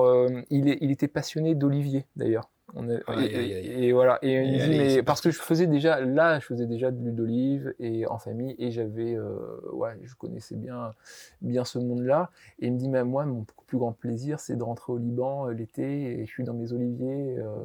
D'ailleurs, il faudra que tu goûtes mon huile d'olive et tout ça. Donc, on est, on est vraiment amis. et, j'apprends plein de choses au-delà de, la relation banque-client. j'apprends le management, le parcours, comment on fait tout ça, comment est-ce qu'on enferme un élixir dans un packaging. Euh, et comme j'avais d'autres clients, dans, je m'occupais aussi, en fait, j'avais le portefeuille luxe de BNP, donc j'avais euh, Chanel, Dior, j'avais euh, tout, LVMH en fait, et c'est un conglomérat de petits artisans. Donc je, je faisais un benchmark en fait de comment est-ce qu'on est petit artisan dans ce dans ce monde du luxe tout en étant euh, en, ayant des pépites à, à, à montrer. Donc euh, ça me là ça me j'ai trouvé quelque chose qui m'intéressait beaucoup. C'était de la finance d'entreprise pour moi, mais c'était aussi du management parce que j'étais avec les dirigeants de ces entreprises là. Donc euh, et puis ça a touché un monde que j'aimais beaucoup. J'ai toujours aimé. Bah, c'est plus fun de travailler sur Chanel que sur une boîte de l'immobilier. Parce que très franchement, moi, les trucs qui m'amusent pas en termes de, de, intellectuellement parlant, les choses non, non tangibles, ça m'intéresse pas du tout. La finance de marché, ça m'a pas intéressé par, à cause de ça. Et ce qui m'intéressait au contraire dans les parfums, dans, dans le luxe, c'était que bien souvent, il y avait un produit tangible qu'on pose sur la table. Et ça, ça me, c'est très concret pour moi. Et le processus le processus étape, de euh, création. Un savoir-faire, un processus qui Ouais, t'amène à ce C'est ça, il y, a, y vraiment un process de création et on parle d'un produit qui existe vraiment parce que j'ai travaillé sur les subprimes et je, je sais de quoi ça parle et, et comment ça a pu partir un peu en, en dérive. Et c'est totalement euh, volatile, c'est vraiment des, écritures scripturales qui ont emmené euh, beaucoup de gens à la faillite, au suicide et tout ça. Donc c'est ce, côté immatériel m'intéresse pas du tout. Moi ce que j'aime c'est le cô- côté concret et, au final, euh, quand je j'ai accès à des études XERFI en étant dans la banque et je regarde tous les secteurs d'activité. Donc je sais les secteurs à risque et les secteurs euh, non à risque. Et euh, je vois que textile exclu, euh, le sport c'est pas mal, mais c'est aussi du textile finalement. Donc c'est moi j'ai toujours un petit tableau Excel où je fais un business plan d'une entreprise. Alors j'ai tout écrit. Hein. Euh, ou, ou un magasin de tennis, euh, euh, bon ça. Un magasin de surf, un, un magasin de vélo. Enfin, j'ai, je, je crois que j'ai écrit toutes les lignes de business plan possibles et inimaginables. Et j'avais toutes ces études-là et je regardais les rentabilités moyennes des entreprises. Est-ce qu'on peut Alors, je, je voulais pas travailler pour quelqu'un, je voulais être indépendant là-dedans. Comment est-ce qu'on on évolue dans 20 ans dans ce secteur-là? Alors, c'est très difficile de le voir, mais, mais en réfléchissant, on arrive à, à transposer À en fait dans le ouais. temps, modéliser voilà, le modèle économique. Bien Donc je sûr, me suis dit, fait. quel est le modèle économique qui, qui permet d'être euh, indépendant euh, et, et d'avoir une activité assez pérenne? Alors c'est des après-midi hein, de, de recherche. Parce que tous les après-midi, je fais que ça. Parce que la première après-midi, c'était marrant. Je, je suis parti à 15h et ils m'ont- ils tous regardé avec des gros yeux. Ils m'ont dit, tu prends ta journée. Je connais cette expression. oui, Et voilà. Et donc je me suis dit ah ouais d'accord donc et, et après il me filait le, le boulot des autres donc j'ai bien compris donc je m'asseyais et j'étais sage devant mon fichier Excel et je regardais euh, voilà comment est-ce que je monte une boîte un jour et je me suis dit il y a rien de il y a rien de concret mais je m'évadais là-dedans c'est-à-dire que je rêvais de ça en fait et, euh, et le luxe le, côté luxueux sans, euh, luxueux ou pas luxueux, mais c'est-à-dire le côté produit tangible euh, qui fait rêver, ça me plaisait. Et j'avais des clients dans Suisse, les montres suisses, Audemars Piguet, pour pas citer, bref, des, gens qui, m'invitaient dans des restaurants étoilés pour les déjeuners d'affaires. Et j'a- j'aimais déjà, j'avais visité dans le groupe LVMH tout ce qui est euh, les liqueurs. Donc, j'aimais l'onologie. Donc j'ai- j'aimais aussi ce côté un peu gastronomie. Et puis après, un- une réflexion vraiment bête m'est arrivée. Je faisais de l'huile d'olive et, je me suis dit, tiens, l'huile d'olive, ça, peut être intéressant parce que euh, finalement, on va toujours se nourrir. Il n'y a pas trop de mode là-dedans. On se nourrira toujours. Euh, jouer au tennis, je ne sais pas. Faire du, la Formule 1, j'en sais rien. Mais nourrir, oui. Euh, l'huile d'olive, c'est ancestral. Et ça a 2000 ans, euh, on va pas le remplacer de sitôt. Et je me suis dit, tiens, l'huile d'olive, c'est un secteur qui semble bien. J'ai un peu cette. Je, dans ma famille, on faisait de l'huile d'olive et j'avais des bouteilles que je vendais à. Juste aussi- une question, l'origine de l'huile d'olive, c'était artisanal, familial? Vous en vendiez ou c'était juste euh, comme on fait de l'agneau en, montagne? Oh, ouais, c'est complètement artisanal, familial, euh, rien, rien de, rien, Aucun objectif en fait. aucun objectif, aucun objectif si ce n'est que de vendre un produit qu'on fabrique des mains, pas d'objectif de qualité, ni de rendement, ni de rien, c'est juste un, un, un plaisir. Euh, J'ai la famille qui, a- qui s'est installée en Grèce, il y a des oliviers, euh, on fait la récolte. Enfin, par pure logique, on a des oliviers, on fait la récolte, on va au moulin, on les dépose, on, est, euh, on a de l'huile, soit on la vend, soit on met en bouteille. Si on met en bouteille, il faut faire un packaging, donc on fait un packaging. Moi, je prends, je le distribue aux collègues, ils adorent, moi aussi j'aime bien. Et puis, euh, et puis après, euh, on m'en demande de plus en plus, donc j'ai des cartons. euh, et puis après, je, je, je vis euh, un peu comme ça. Ce que, ce que je te propose, si tu veux bien, c'est de, de- de clarifier cette histoire. hein. Donc, Mm. ce que je comprends, moi, tu me dis, dans la famille, il y a des événements qui font qu'à un moment, vous vous retrouvez, et c'est notamment ta maman qui tombe amoureuse, je crois, de Ouais. cette région. On est dans le Péloponnèse, hein, on Oui. parle de la Grèce, Oui. de, de, territoire sur lequel il y a des oliviers. Mhm. C'est- ça le point de départ. Le point de départ, c'est ça parce que ma mère vit à La Réunion, elle vient- va bientôt prendre sa retraite.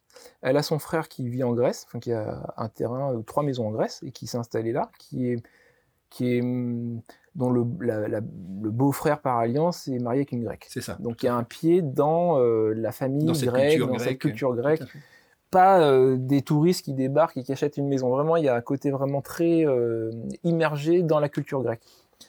Et, euh, donc, comment on, se projette de se dire, on vit en métropole, mon frère en Allemagne, ma mère à La Réunion, il faut qu'on trouve notre équilibre familial en se projetant dans un endroit. Donc, ma mère vend un appartement, son appartement, et elle se dit, bah, si euh, je vends mon appartement, ou est-ce que j'achète en métropole, euh, près de vous Bien sûr, qu'est-ce que je fais Qu'est-ce que je fais Donc, euh, avec mon frère, on s'est dit, bon, en Allemagne, ça sert à rien. À Paris, où j'étais, ça sert à rien. Toi, t'es contre, on le sait Je suis contre complet, et de toute façon, on aurait eu un studio avec le, ce budget-là.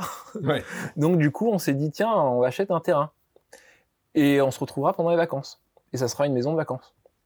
Donc, feu, on, on, on ma mère, elle, nous consulte vraiment parce qu'elle sait tout de suite en me disant ça sera pour vous plus bien évidemment. Donc, euh, bien sûr. donc on fait ça. Et avec mon, frère, je lui dis on va gérer, euh, mais chacun, on a chacun nos métiers et puis on, saute dedans et on fait euh, l'olivier qu'on achète est abandonné depuis plusieurs années. Et donc on, la retape, quoi. On, retaille les arbres, on brûle. Donc il y a toute une période d'apprentissage avec un savoir-faire local. Hein. J'imagine que. Moi, il y a une phrase que j'aime beaucoup, c'est la phrase qui visiblement en Grèce est, d'actualité, qui dit euh, Si tu as un olivier, tu es riche. Euh, oui, euh, je pense. Oui, exactement. celui qui possède des oliviers sera riche. Alors, on. Il y a quand même du travail derrière entre, entre les, entre mais il y a quand même une, il y a quand même une culture quoi il y, a, il, y a, une culture et puis il y a, il y a surtout quelque chose de d'important, c'est que l'olivier, quand on les voit, ils, ont plus de 1000 ans, 1500 ans. Euh, ils, sont toujours là et il y a, c'est comme un référentiel quoi. C'est ça, ça, sécurise euh, de savoir qu'ils sont toujours là, c'est qu'il n'y a pas de mode derrière ça et qu'il y a une stabilité. Bien sûr. Donc cette image-là, quand on la transpose dans une vie qui cherche une stabilité, parfait. Et eh ben moi je, je, je, je trouve l'encre là-dedans. Et, comme c'est, euh, ça se trouve à la carrefour de ce que je recherche en termes de projection professionnelle, je, suis je découvre un peu cette piste-là. Mais il n'y a aucun feu vert pour l'instant qui me dit il faut que tu fasses ça. Je suis juste. Oui, c'est les euh, vacances. Euh, j'observe juste et je suis content d'avoir cette bulle d'air de l'automne pour faire ma récolte, quoi. C'est tout.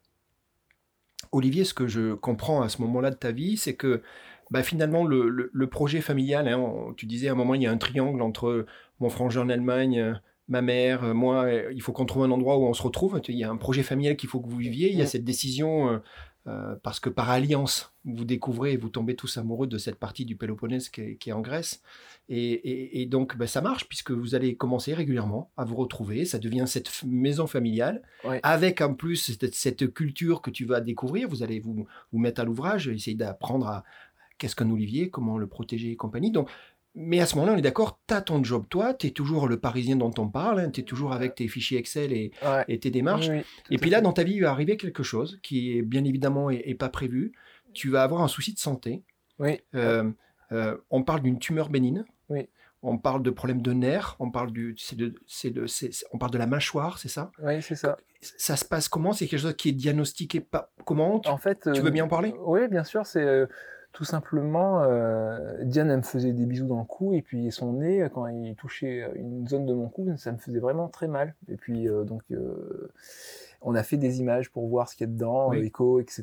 Et puis, on s'est dit, bon, il y a un petit truc bénin, un kyste qu'il faut enlever, ponction et tout ça, rien de très sérieux, mais on, programme une opération après une grande course, euh, je, courais déjà, hein, le, sport faisait partie de ma vie, donc euh, j'ai couru à La Réunion une, course de 70 km, le trail de la Mascareigne, et puis euh, je me suis dit, tiens, on table l'opération juste après, comme ça, ça sera la récupération, et je, je, ça va pas me trop me perturber dans mon sport. Quoi. Voilà.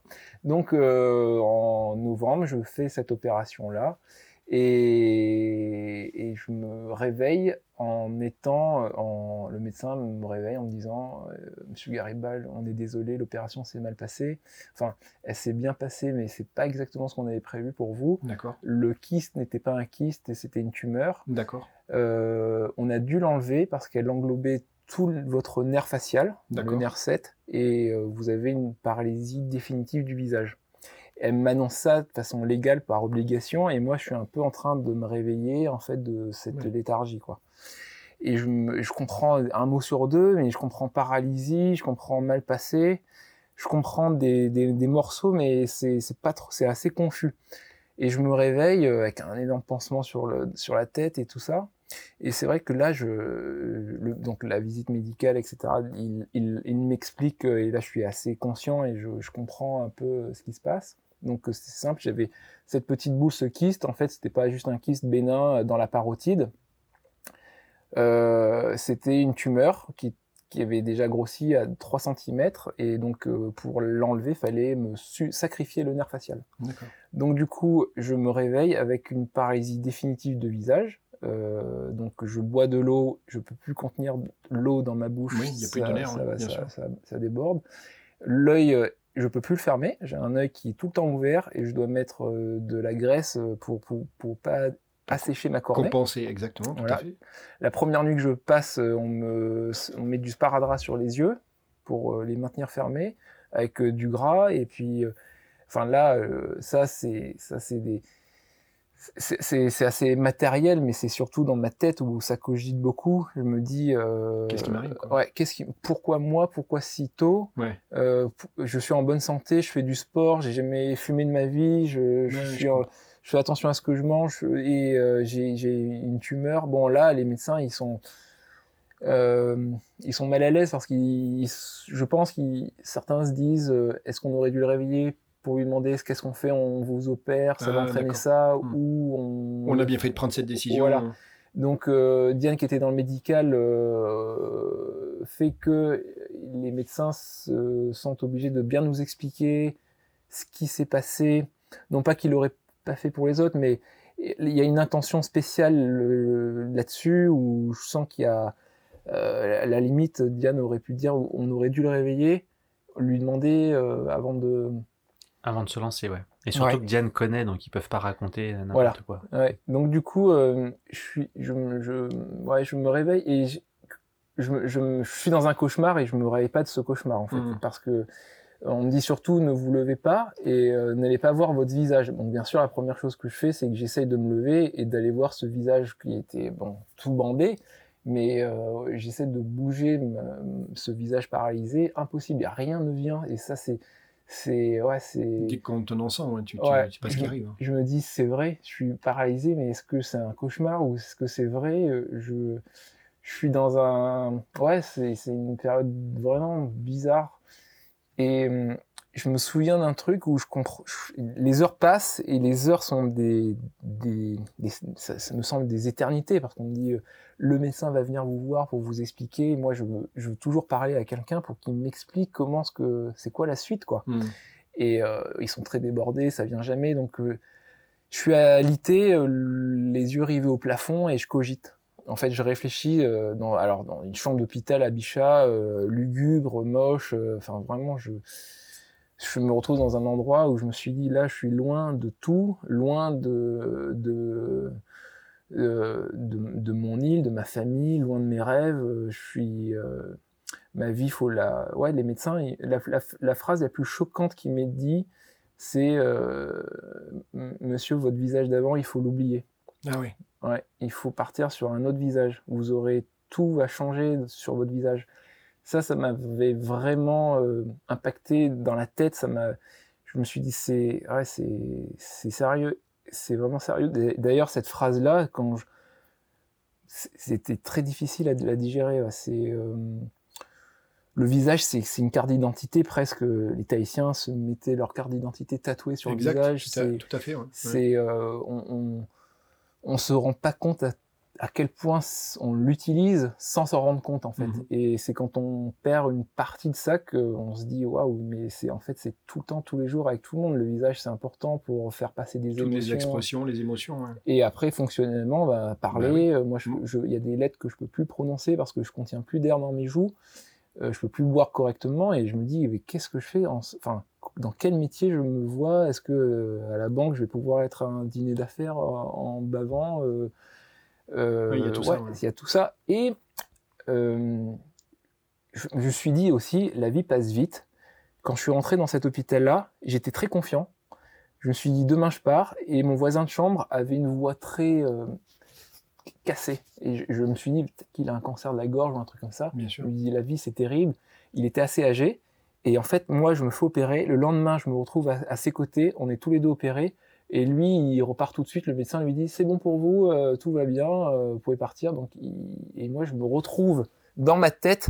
Je rentre, mon cas est plus est bénin par rapport au sien. Et c'est toi qui Et restes. le lendemain, mon cas, est- c'est moi qui reste et Mm. mon cas devient beaucoup plus grave que le sien. Hmm. Une sorte d'injustice, une sorte de. de- Bah, je me suis dit, dans la nuit, il y a deux perspectives qui ont fait euh, un 180 degrés dans ma tête. Ouais. Et c'est là où je me suis dit, les choses, elles, elles peuvent, rien n'est vraiment prévisible, tout passe très vite, Mm. et, et ça peut arriver à n'importe quel moment parce que j'avais 30 ans. Et je me suis dit, il n'y a pas de bonne ou meilleure période, c'est, ça arrive quand ça doit arriver. Et hum, là, je me suis dit, ok, donc en fixant le plafond blanc, je vois toute ma vie défiler parce que je, je- je- je- chronologiquement, euh, enfin, je peux, je peux pas lire, je peux pas regarder, fixer un écran parce que sinon mes yeux me, me brûlent. Et euh, je, je, je, je, je ferme, enfin, j'ai les, les, les yeux avec des sparadraps et, je- et je, je vois ma vie euh, filer quoi. Je me dis bon, ok, je pense. Alors là, on, dans le, dans ma tête, euh, on m'a bien dit, on ne sait pas si votre tumeur est bénigne ou maligne. On doit faire des prélèvements et des études. Point d'interrogation. Donc je me suis dit, euh, ok, donc ma vie, je dois peut-être l'envisager à très court terme. Hmm. Euh, point d'interrogation. Donc je me suis dit, euh, comme si j'étais au bord d'une falaise, quoi. Quelle décision je prends? Voilà, il me reste peut-être un mètre de terrain, Voilà, tu sais pas. et après le pas d'après, c'est la chute. C'est la chute. Donc je me dis, euh, qu'est-ce que jusqu'à aujourd'hui j'ai fait, j'ai réalisé, qu'est-ce que j'ai fait que j'ai fait vraiment pour moi? En fait, qu'est-ce qui m'a rendu complet euh, dans le sens la complétude d'une vie, le bonheur absolu euh, Hmm. Qu'est-ce que j'ai fait où j'ai pas pris en compte le jugement de l'autre, le jugement des parents, le carcan familial ou euh, le, culturel. le culturel, euh, le, le- la vie des autres ou des copains, bref, tout ce contexte dans lequel on vit tous et qui oriente indirectement nos choix. Et je me suis dit finalement très peu, euh, parce que je voulais faire du sport et vivre à La Réunion, je voulais euh, être libre, être toujours dehors, et je me retrouvais devant des fichiers Excel euh, dans une banque où tout se passait bien, mais enfermé dans une ville où j'avais pourtant fait mon, trou un, peu et je me suis dit l'homme a une plasticité qui fait qu'il peut s'adapter à tout. Peut-être que c'est ce qui m'a conduit à avoir cette tumeur parce que j'ai refoulé des désirs en- euh, au fond de moi, j'en sais rien. En tout cas, je me suis dit, on est capable de s'adapter à beaucoup de choses, quitte à s'oublier. N'empêche que la vie, elle est réelle, elle passe, et quand c'est fini, c'est fini. Hmm. Et je me suis dit, si je sors de là, Il y a des décisions à prendre. je, je, je veux vivre. Non, non, c'est- c'est c'est C'est bon. bon. Si je sors de là, je. Tu te remets au milieu de ta vie à toi. Ouais, Et tu te redonnes un cap euh, pour je, toi. je vis la vie comme je, voulais- je, je, je, je l'ai toujours entendu. En fait, je veux que plus personne n'est capable de me barrer la route Ouais, en sortant comprends. de là. Euh, D'autant plus que si, euh, en espérance de vie, ben, Tu sais je pas. gagne des mois, des années, Ouais. ou, ou que je m'en sors vraiment. En fait, j'ai essayé de d'être euh, en fait radical dans ce, ces- ce restant de vie que je- j'envisageais. en plus, j'avais mon petit garçon qui allait naître. Raphaël. Suis- voilà, Raphaël. Et, je, et Donc euh, voilà, fallait Voilà. prendre des décisions. fallait prendre des décisions et surtout je me suis dit bon euh, comment est-ce que je vais s'ouvrir face à lui? Comme enfin plein plein de petites questions Mais qui sont légitimes et, Euh, et ouais tout à fait très, très euh, légitimes et puis, et puis après il y a l'image de soi est-ce que euh, Diane va toujours m'aimer enfin il y a Mm. mon visage devient Accepter ton visage. voilà mais disgracieux je vais devoir reprendre des cours chez un orthophoniste euh, enfin faire de la kiné on me fait comprendre que on m'a dit c'est simple on a remonté 10 années de chirurgie euh, ORL chez Bichat. C'est un hôpital conséquent à Paris. Mhm. On n'a jamais retrouvé le même cas que le vôtre. Et ce qu'on va faire sur vous, c'est une expérience. On va rebrancher des nerfs sensitifs pour que ce soit des tuteurs, pour que le nerf moteur puisse repousser éventuellement. Donc euh, demain, c'est une autogreffe. Donc j'ai attendu trois jours cette autogreffe, trois jours à être dans l'espoir, mais ce, ce- ce questionnement qui est vraiment Donc quand tu dis une autogreffe, ils vont prendre un morceau d'une partie. Ils vont réopérer en prenant un, nerf, soit de l'oreille, c'est ce qu'ils ont pris, un, nerf sensitif de mon oreille, ou soit de la, jambe, parce qu'il fallait quelque chose de très long. D'accord. Parce que j'avais plusieurs zones euh, impactées par cette, euh, cette rupture du, du, nerf du nerf moteur du visage. Et, euh, et, dans ma tête, je me suis dit, alors je courais déjà. Hmm. Il y a vraiment, il y a deux petits grains de sable qui m'ont sauvé. Je me suis dit, euh, est-ce que je peux boire dans une gourde? Parce que je courais déjà des, des, Je courais pas juste une heure, je courais une heure et demie, deux heures, trois heures. On va revenir dessus, oui. et je me suis dit, si euh, je sors de là et que je peux toujours boire sans baver dans une gourde, je sais que je peux courir comme je le faisais avant. Donc ça, ça m'avait vraiment, c'était, je me suis accroché à ce côté positif. Et euh, donc j'ai dit à Diane, viens me voir et apporte-moi une gourde pour que je vois si je peux, je peux boire sans, sans que ce que j'arrive à boire dans une gourde, c'était dans un verre, je pouvais pas, mais dans une gourde, commencer. Et ensuite, je me suis dit, mais il faut pas toucher à ma jambe.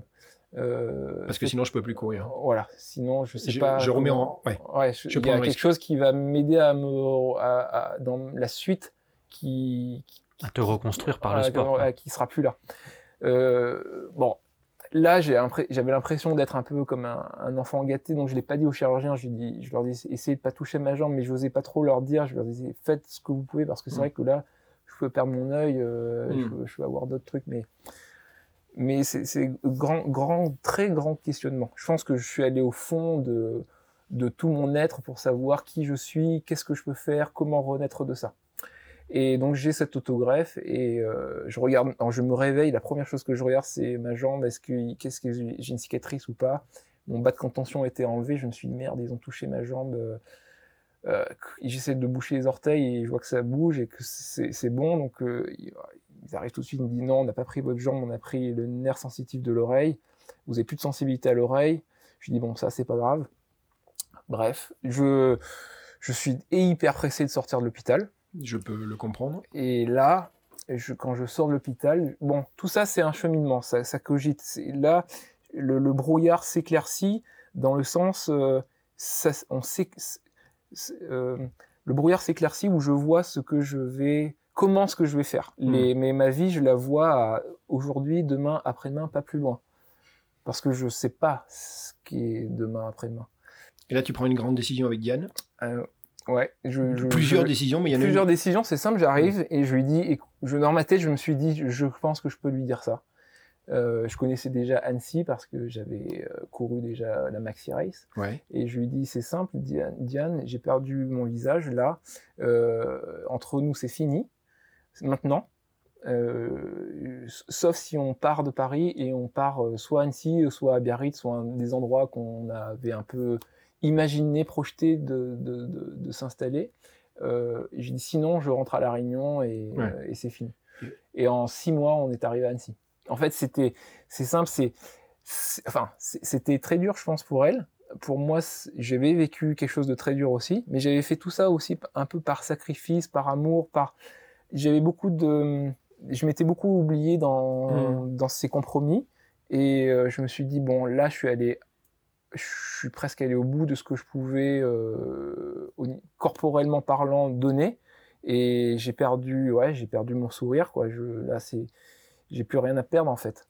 Donc, euh, et elle m'a dit, euh, oui, ben, on va le faire, il faut organiser les choses. Mais je lui ai dit, je vais tout organiser, je, mmh. je prends tout. Donc, je me suis mis à mi-temps thérapeutique. Mmh. Pendant pas mal de temps, j'ai pas travaillé. Et je me suis dit, et puis finalement, tout ce que j'avais imaginé dans ma tête, j'avais j'avais juste euh, subi le détonateur de, de allez on y va. Donc euh, l'huile d'olive, ça devient euh, mon, mon, nouveau moi. Euh, mon fils qui naît, ça devient mon pansement. Et je réapprends à vivre je réapprends à parler euh, chez l'orthophoniste. Donc c'est beaucoup, beaucoup de travail. Hein. C'est ce que ton frère m'a dit. Beaucoup, beaucoup, beaucoup de travail. En parlant de la greffe, donc ça a fonctionné Ça On a bien pas. fonctionné Alors à ce moment-là, quand je crée cette boîte et tout ça, j'ai aucun signe que la greffe a fonctionné.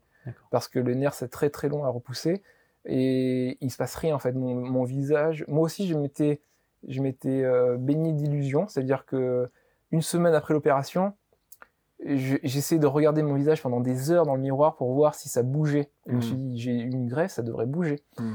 Euh, J'avais pas toutes les infos. On me disait non, mais on a juste mis un nerf sensitif, c'est pas moteur, ça peut pas marcher. C'est le courant, il est pas fait du tout. Par contre, il va aider à reconstruire. C'est juste là un substrat que le nerf moteur connaît pour pouvoir pousser s'il a envie de pousser. S'il a envie. S'il a envie de pousser. Ouais. On ne sait pas du tout. 3 cm, c'est énorme. Hmm. Ben, euh, ceux qui sont paralysés, on essaie de faire des trucs. ça- on- Il y a 10 ans, on pensait que les nerfs, ça repousse pas. Quoi. Hmm. Quand c'est coupé, c'est fini. Et donc là, c'était cette expérience. Donc euh, voilà, on a, euh, on, on a tenté, mais je devais faire ces- cette rééducation orthophonie et euh, kinésithérapie tout seul dans l'espoir que ça refonctionne.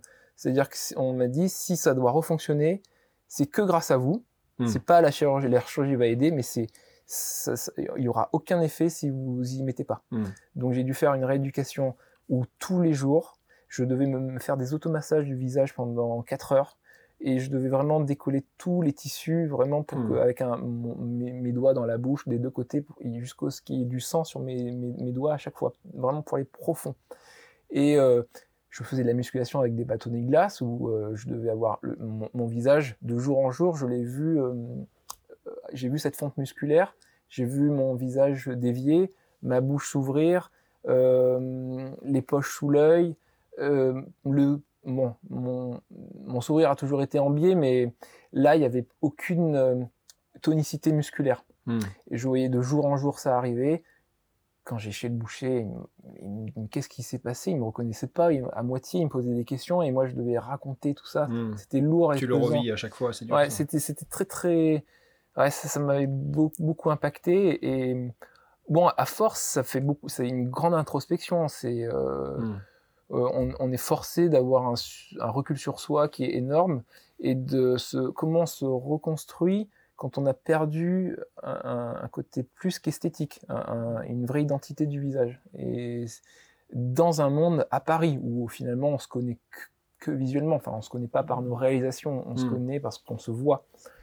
Et hum, donc faire abstrac- abstraction euh, du, du visuel, de, de l'image de soi, et rester soi-même. Alors, j'ai pas du tout été accompagné par un psychologue, et en fait, je me suis réfugié dans le sport pour me reconstruire. Donc, euh, je courais déjà, et je me suis mis à courir en, changeant beaucoup de choses dans mon approche, Euh, même alimentaire. En fait, ma vie est devenue un, seul et même fil. Avant, je cloisonnais parce que le monde du travail m'avait forcé, mais fait comprendre que c'était bien de pas montrer quand tu es dans une entreprise que tu aimes faire du sport, euh, parce que c'est mal vu, parce qu'on sait pas si t'es sérieux, si t'es sportif, bref, tout ça, ce qui m'avait pesé, je l'ai tout mis dans le même sac.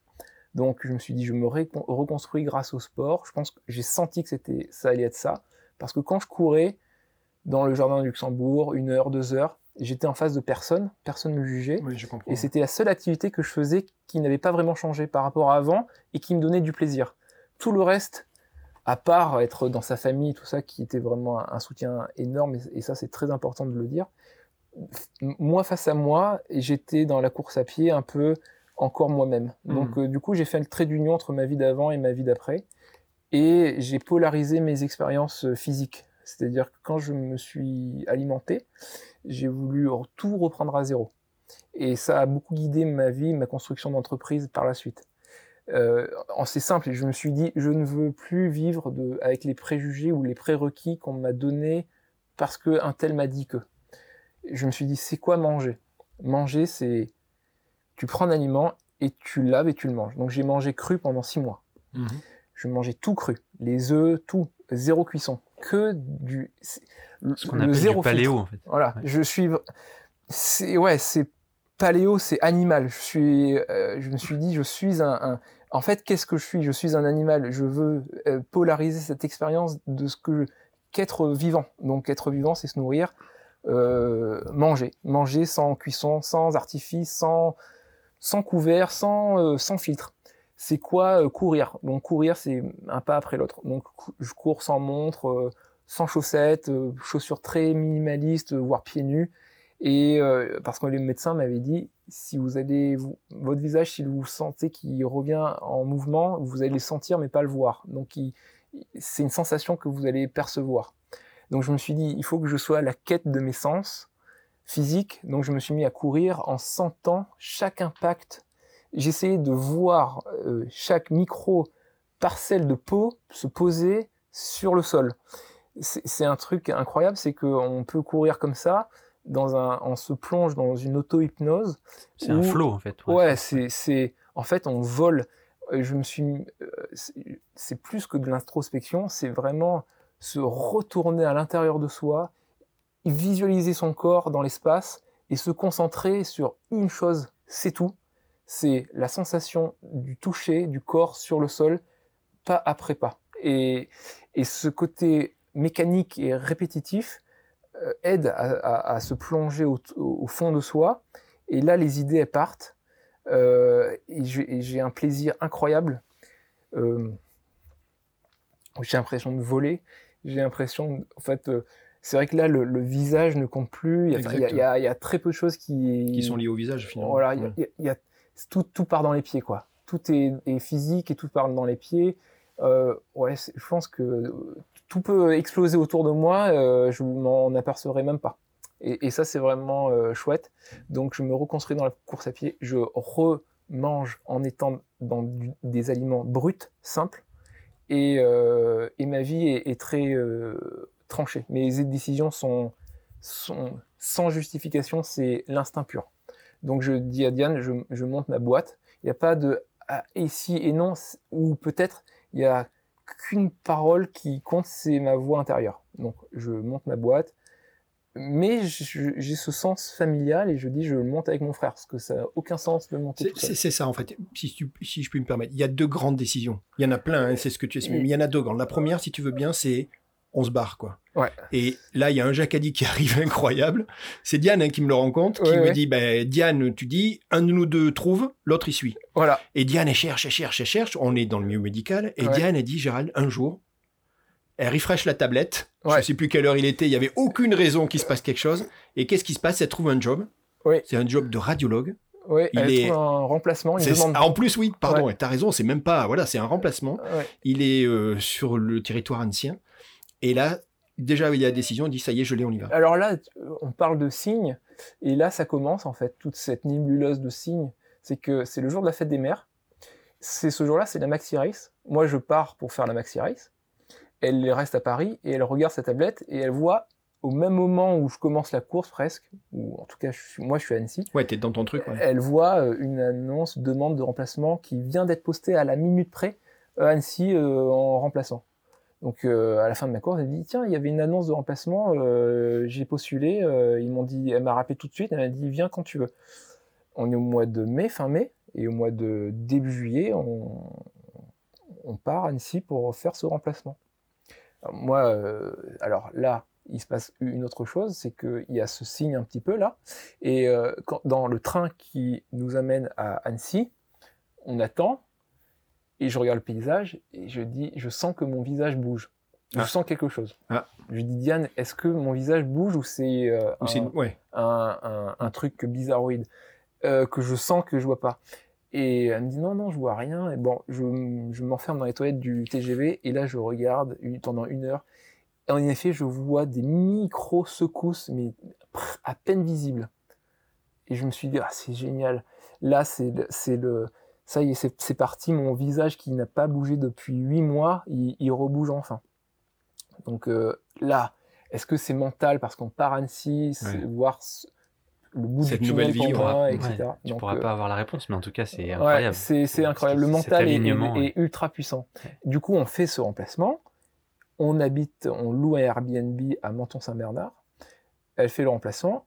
Euh, moi, je cours en long, en large. Bien sûr. J'ai défriché tous les sentiers euh, que je connaissais un peu, mais voilà, je suis là, je, ma vie, ça y est, on peut me dire euh, le Airbnb, euh, c'est chez toi maintenant, ce soir, c'est bon, c'est bon, je me donne valise, ni rien. Et euh, donc elle me dit, ah, ils, m'ont, ils étaient super contents, l'équipe est bien, il me dit, je peux commencer quand je, je lui dis, c'est simple, on commence la semaine prochaine. Bah oui. donc elle me dit, mais vous aviez le petit aussi. On avait le petit, ouais, Voilà, moi, je me suis dit, voilà, j'explique, avant, je m'imaginais pas avec un, un, enfant à Paris. Mais là, je me suis dit, bah, vivre bon, ici avec un petit, mm. c'est un peu comme moi, j'étais à La Réunion. C'est ça que je veux offrir à mes enfants. C'est la nature, c'est ce point d'eau qui est le lac, les montagnes, cette vie euh, simple, euh, de proximité avec des centres de loisirs, d'intérêt, bref, un, endroit chouette à vivre. Et, euh, et, je lui dis, mais moi, des enfants, je peux en avoir 20, euh, c'est pas un problème, ça, c'est pas. On n'est plus à Paris, du moment qu'ils sont pas. Ouais, c'est, ma vie peut, peut redémarrer. Bon, entre temps, il y a des choses qui se passent, c'est que ma tumeur devient. La nouvelle, c'est qu'elle est euh, bénigne. Oui. il n'y a pas d'autres tumeurs dans mon corps que celle qui était là. Et, euh, et, en fait, les voyants s'allument un peu vert partout, quoi. Mmh. Euh, L'huile d'olive, elle est mise en bouteille. Euh, mon, mon, mon, frère est, est, dedans dans l'aventure. Diane, c'est bon, le travail, Annecy, c'est bon. Et moi, je lui dis, c'est simple, vous allez partir en Grèce pendant le mois d'août. Moi, je fais tout, tout le déménagement, j'assume tout. Et ça, c'était mon, mon, mon, plus, ouais, une source de plaisir. Tu te rends compte C'est que je fais le déménagement, tous les meubles dans le camion de déménagement. Dans la bonne direction. la bonne direction, je fais l'état des lieux de sortie. J'ai cette photo encore où je me dis là, c'est un jour euh, génial pour moi parce que c'est plus que quitter Paris, euh, c'est quitter vraiment une vie que j'ai jamais aimée. C'est c'est énorme pour moi d'être assis dans cet appartement vide. Euh, bien situé, hein, c'était à Vavin, mais moi, à Vavin, à côté du Jardin Luxembourg, un endroit super à Paris que moi j'ai jamais vu l'intérêt d'y être. Et euh, prendre ce TGV aller simple euh, en quittant Paris euh, dans le dos, c'était génial. Ouais, c'était vraiment. C'est donc bah, une période qui va coûter 10 000 fois dans ta vie. Et il y a une autre grande décision que je vais extraire, si tu veux. Il y en a plein. Hein. Mm. Il y a une autre, c'est cette discussion avec, avec Christophe, avec ton frère. C'est à peu près la même période. À un moment, je crois qu'il me, il me dit, lui, je me rappelle, on est sur les bords de Seine. Et il y a une discussion où à un moment, ben, vous allez aborder le sujet. Il était là, vous n'avez jamais parlé. Christophe il dit, Gérald, on, c'était pas notre objectif. Mais à un moment, il y en a un des deux qui dit, tu sais quoi, on, va le faire ensemble quand on monte le truc ensemble. Ouais, on a, on a toujours nourri secrètement l'idée de faire quelque chose ensemble. D'accord. Chacun fait des études. Lui, il est ingénieur aujourd'hui chez EADS dans les avions. Moi, j'étais dans le secteur bancaire. On n'a rien en commun dans le business, dans le monde professionnel. Et on s'est dit, mais il faut qu'on fasse quelque chose, mais sans se l'avouer. Et puis finalement, quand je lui ai dit, écoute, là, euh, j'ai ce projet-là de faire euh, de l'huile d'olive sur le terrain euh, de, la famille, il me dit, bah, ok, je lui dis, est-ce que tu veux faire ça avec moi? Ok, on y va, à fond. Et là, on a parfaitement ce qu'on avait sous la main qu'on ne voyait pas. Enfin, et oui, c'est ça qui est incroyable, c'est que oui, on, avait notre passion, notre plaisir qui était sous, sous les pieds. J'avais des études financières qui me donnaient un petit peu feu vert là-dessus, une certaine euh, sécurité, mm. j'ai dit c'est simple. Je crois que tout ce que je vais investir là-dedans, je vais pas vraiment le perdre. Mm. Donc euh, je peux je peux prendre le risque de mettre toutes mes économies dans ce projet. Euh, je veux que mon frère, euh, enfin j'aimerais qu'il soit là aussi, même si physiquement je le vois pas tous les jours, ça va nous rapprocher. Bien sûr. Et il me dit ok, on cherche un nom. Euh, Diane, ah cette histoire de nom, elle est incroyable. Ouais, Diane, on cherche tous les noms, tous les sens, en et tout ça on tombe sur mes concurrents, donc Kalios, et là, quand je vois les Kalios, je dis, waouh, mes concurrents aussi loin, aussi bien faits, ça, je veux pas, je veux même pas le voir, quoi. Je, j'y crois pas. Je me suis dit, c'est mort, c'est fini, l'idée est prise et tout. Et euh, donc, bref, ça, ça se passe en une nuit, hein, tout ça, une nuit blanche. Où là, il y a une copine qui de Diane. Alors, elle a une particularité, elle est d'origine anglaise? Anglaise anglaise, elle vit à Londres. Et puis, euh, alors, je pense, euh, point de vue anglais, euh, très détaché de tout ça. et puis elle me dit, mais Chris and Olive, pourquoi vous appelez pas Chris and Olive? Vous êtes Chris and Olive Je lui dis, mais bien sûr, bon sang. Mais oui. mais... Et là, je peux te dire que. Et je me suis dit, ça c'est bon parce que c'est spontané, c'est simple, il n'y a aucune recherche vraiment de c'est authentique, marketing. C'est authenticité. Voilà, c'est authentique. Oui, Chris and Olive, c'est vrai que c'est nous ça irait super bien. Et, de toute façon, je me verrais pas avec un autre nom qui, enfin, aucun autre nom me parlerait plus que celui-là. Donc je dis ok. Alors la vision que j'ai de tout ça, c'est pas du tout huile d'olive haut de gamme. Je sais pas ce que c'est qu'une huile d'olive haut de gamme, bas de gamme. Je sais qu'il y a des bonnes, des mauvaises, mais pas esprit de gamme. Il y a des bons vins, des mauvais vins, des millésimes. Mais moi, je sais faire de l'huile d'olive, mais je sais pas comment décrire encore une huile d'olive. Et donc là, j'envoie cette huile qu'on avait, euh, en bouteille, parce que là, toujours dans cette idée d'être très concret et authentique, qu'est-ce qu'une huile d'olive? C'est un pressé d'olive. Ok, donc je dessine sur l'étiquette une olive. Quelle olive? Mon olive, celle de mes arbres. Donc je prends une vraie euh, olive de mon arbre et je dessine avec mes crayons de couleur que j'ai acheté pour mon petit garçon Raphaël. Tout ce que je fais doit avoir un sens. Rien n'est fait au hasard. Je chaque, chaque geste est sciemment choisi. Et en faisant du yoga longtemps après, des années après, j'ai compris que c'était cette idée d'avoir une intention particulière dans chaque geste. C'est un élan, ouais. Ouais, c'est ça. Et donc, chaque chose, intuitivement, j'avais cerné que pour mettre du sens dans ma vie, il fallait que tout ce que je fasse ait une intention spéciale. Et donc, faire ça avec euh, ce logo-là, qui est devenu mon logo pendant des années, avec les crayons de Raphaël, c'était porteur de sens. Chris Oli, c'est du sens. Cette Oli, c'est du sens. Euh, cette, ce papier, je dis, c'est quoi ce papier? Euh, c'est quoi du papier? Papier, pâte à papier. Comment on fait du pâte à papier? C'est du la vraie trame de journal. Qui fait ça? Donc on cherche un fournisseur de vrai papier, pâte à papier, pas une étiquette plastifiée et tout ça. Je veux dans le vrai. Donc je trouve ce papier euh, fournisseur de papier, donc il y a tous les défauts du monde. L'huile quand elle coule dessus, ça fait papier buvard, tout ça affreux. Mais c'est du vrai. Euh, le produit ne peut pas être pris en défaut sur son manque d'authenticité. et ça, et ça, je suis très, heureux là-dedans. Tu es le garant de, voilà, je suis, ce parcours-là. le, le, le, produit, c'est simple. Je dis, il est là.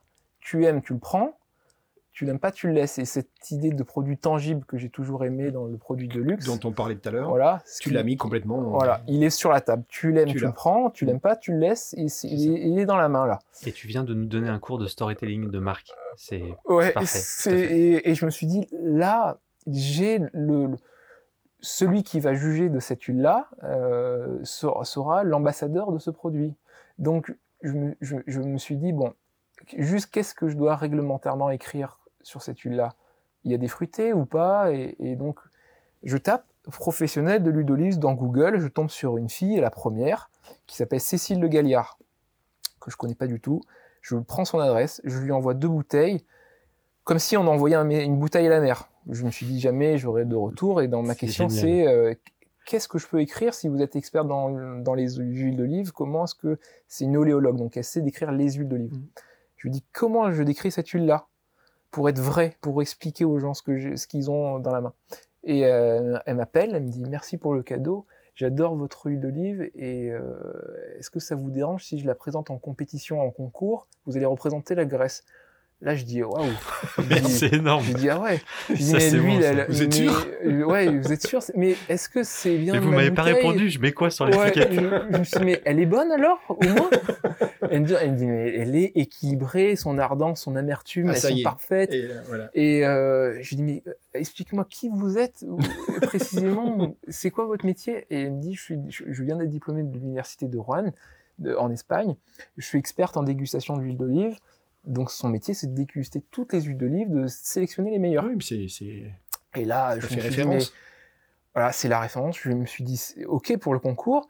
Et euh, la description, c'est comment? Donc, elle m'explique la douceur, les, notes d'intensité, d'amertume, euh, de fruité. Et je me suis dit, mais alors, je veux apprendre tout ce que vous me racontez là. Comment est-ce que je fais pour apprendre comment tout ça? Et elle me dit, mais il y a une. Euh, donc, les mois passent. Donc, elle me dit, oui, je vais vous répondre. voici les filières, etc. Donc à ce concours qu'on fait, on représente la Grèce, notre carte de visite elle est posée, l'huile aussi, des autres experts en huile d'olive tombent dessus, m'appellent, ils me disent j'ai découvert votre huile à cette, euh, compétition-là, comment travailler avec vous, est-ce que je peux vous référencer dans ma boutique, je suis, euh, je suis sourceur d'huile d'olive dans le monde entier, et je me suis encore une, super, et donc du coup c'est Alexandra Gauquelin-Rocher. Euh, Exactement, qui est le deuxième prénom qui compte? J'ai une question, petite parenthèse. Est-ce qu'à cette époque-là, tu avais déjà une production importante? Tu vendais dans beaucoup de points de vente ou pas du tout? Je vendais, j'ai jamais vendu. À ce moment-là, j'ai vendu aucune huile d'olive à aucun restaurateur. J'ai juste vendu à mes collègues du bureau.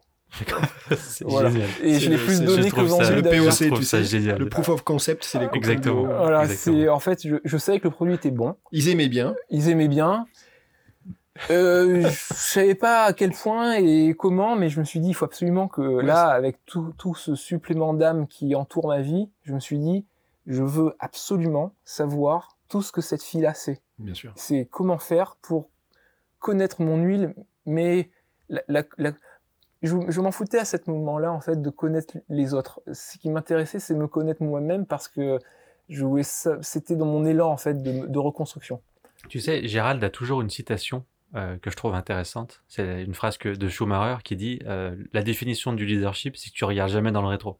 Ouais, c'est ce que disait Michael et- et Schumacher. c'est- Et ouais. c'est incroyable parce qu'en fait, des fois, quand tu es aligné sur ton projet, des fois, tu regardes à côté parce que tu pas confiance en toi ou tu as des doutes. Oui. Mais quand tu es convaincu et que tu as pris chaque petite pièce, comme tu l'as expliqué tout à l'heure, le dessin, euh, le vrai produit Le de, papier. de mon territoire, le papier, tout ça, Ouais. tu peux pas te tromper.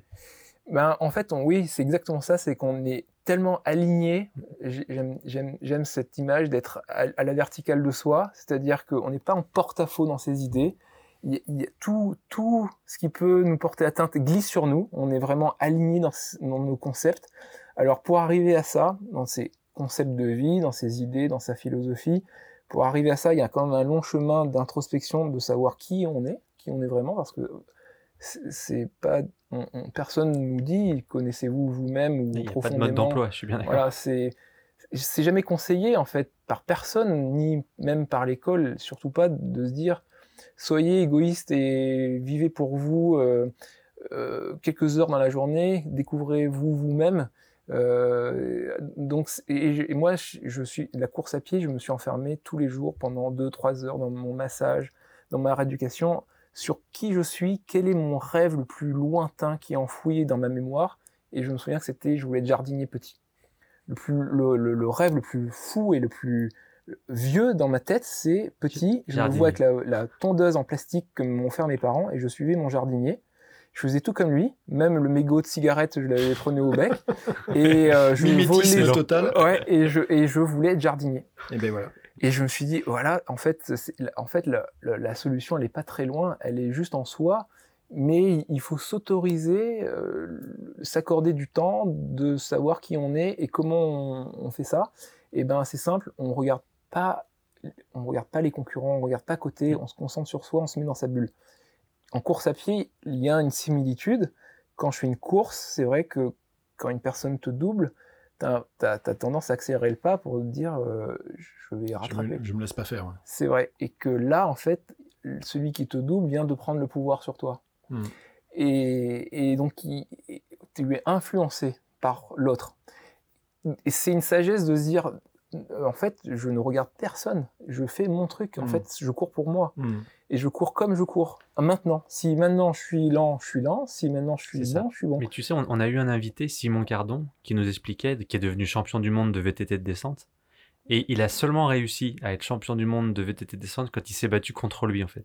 Ah ouais, ouais. C'est ça, et c'était beau ce qu'il disait, parce que il a dit, à partir du moment où je me suis battu contre moi, il n'y avait plus rien d'autre, j'ai gagné et j'étais le meilleur. Ouais. Alors qu'avant, il était influencé par les autres, et sans doute négativement, Ouais. et ça empêchait de, Je de pense que monter en on, compétence. oui, exactement, quand on, on est influencé par les autres, on n'est jamais soi-même parce qu'on est toujours pris dans ce jugement, dans, ce, dans ce, cette comparaison-là.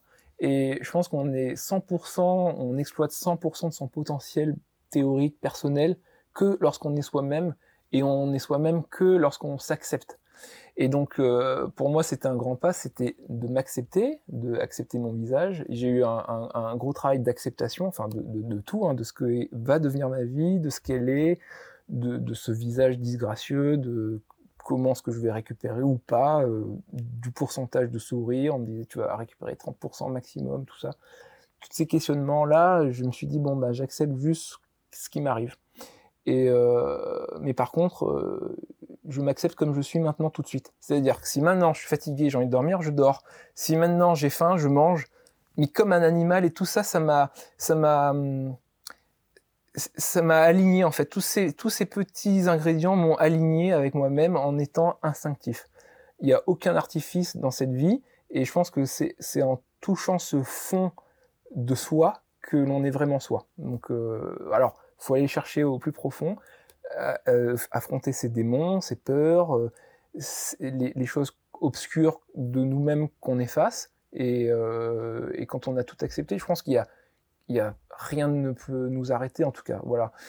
Le, produit, l'huile d'olive, je m'en fichais de dire que ce soit bon ou pas bon. Je voulais juste qu'il soit sincère. Hmm.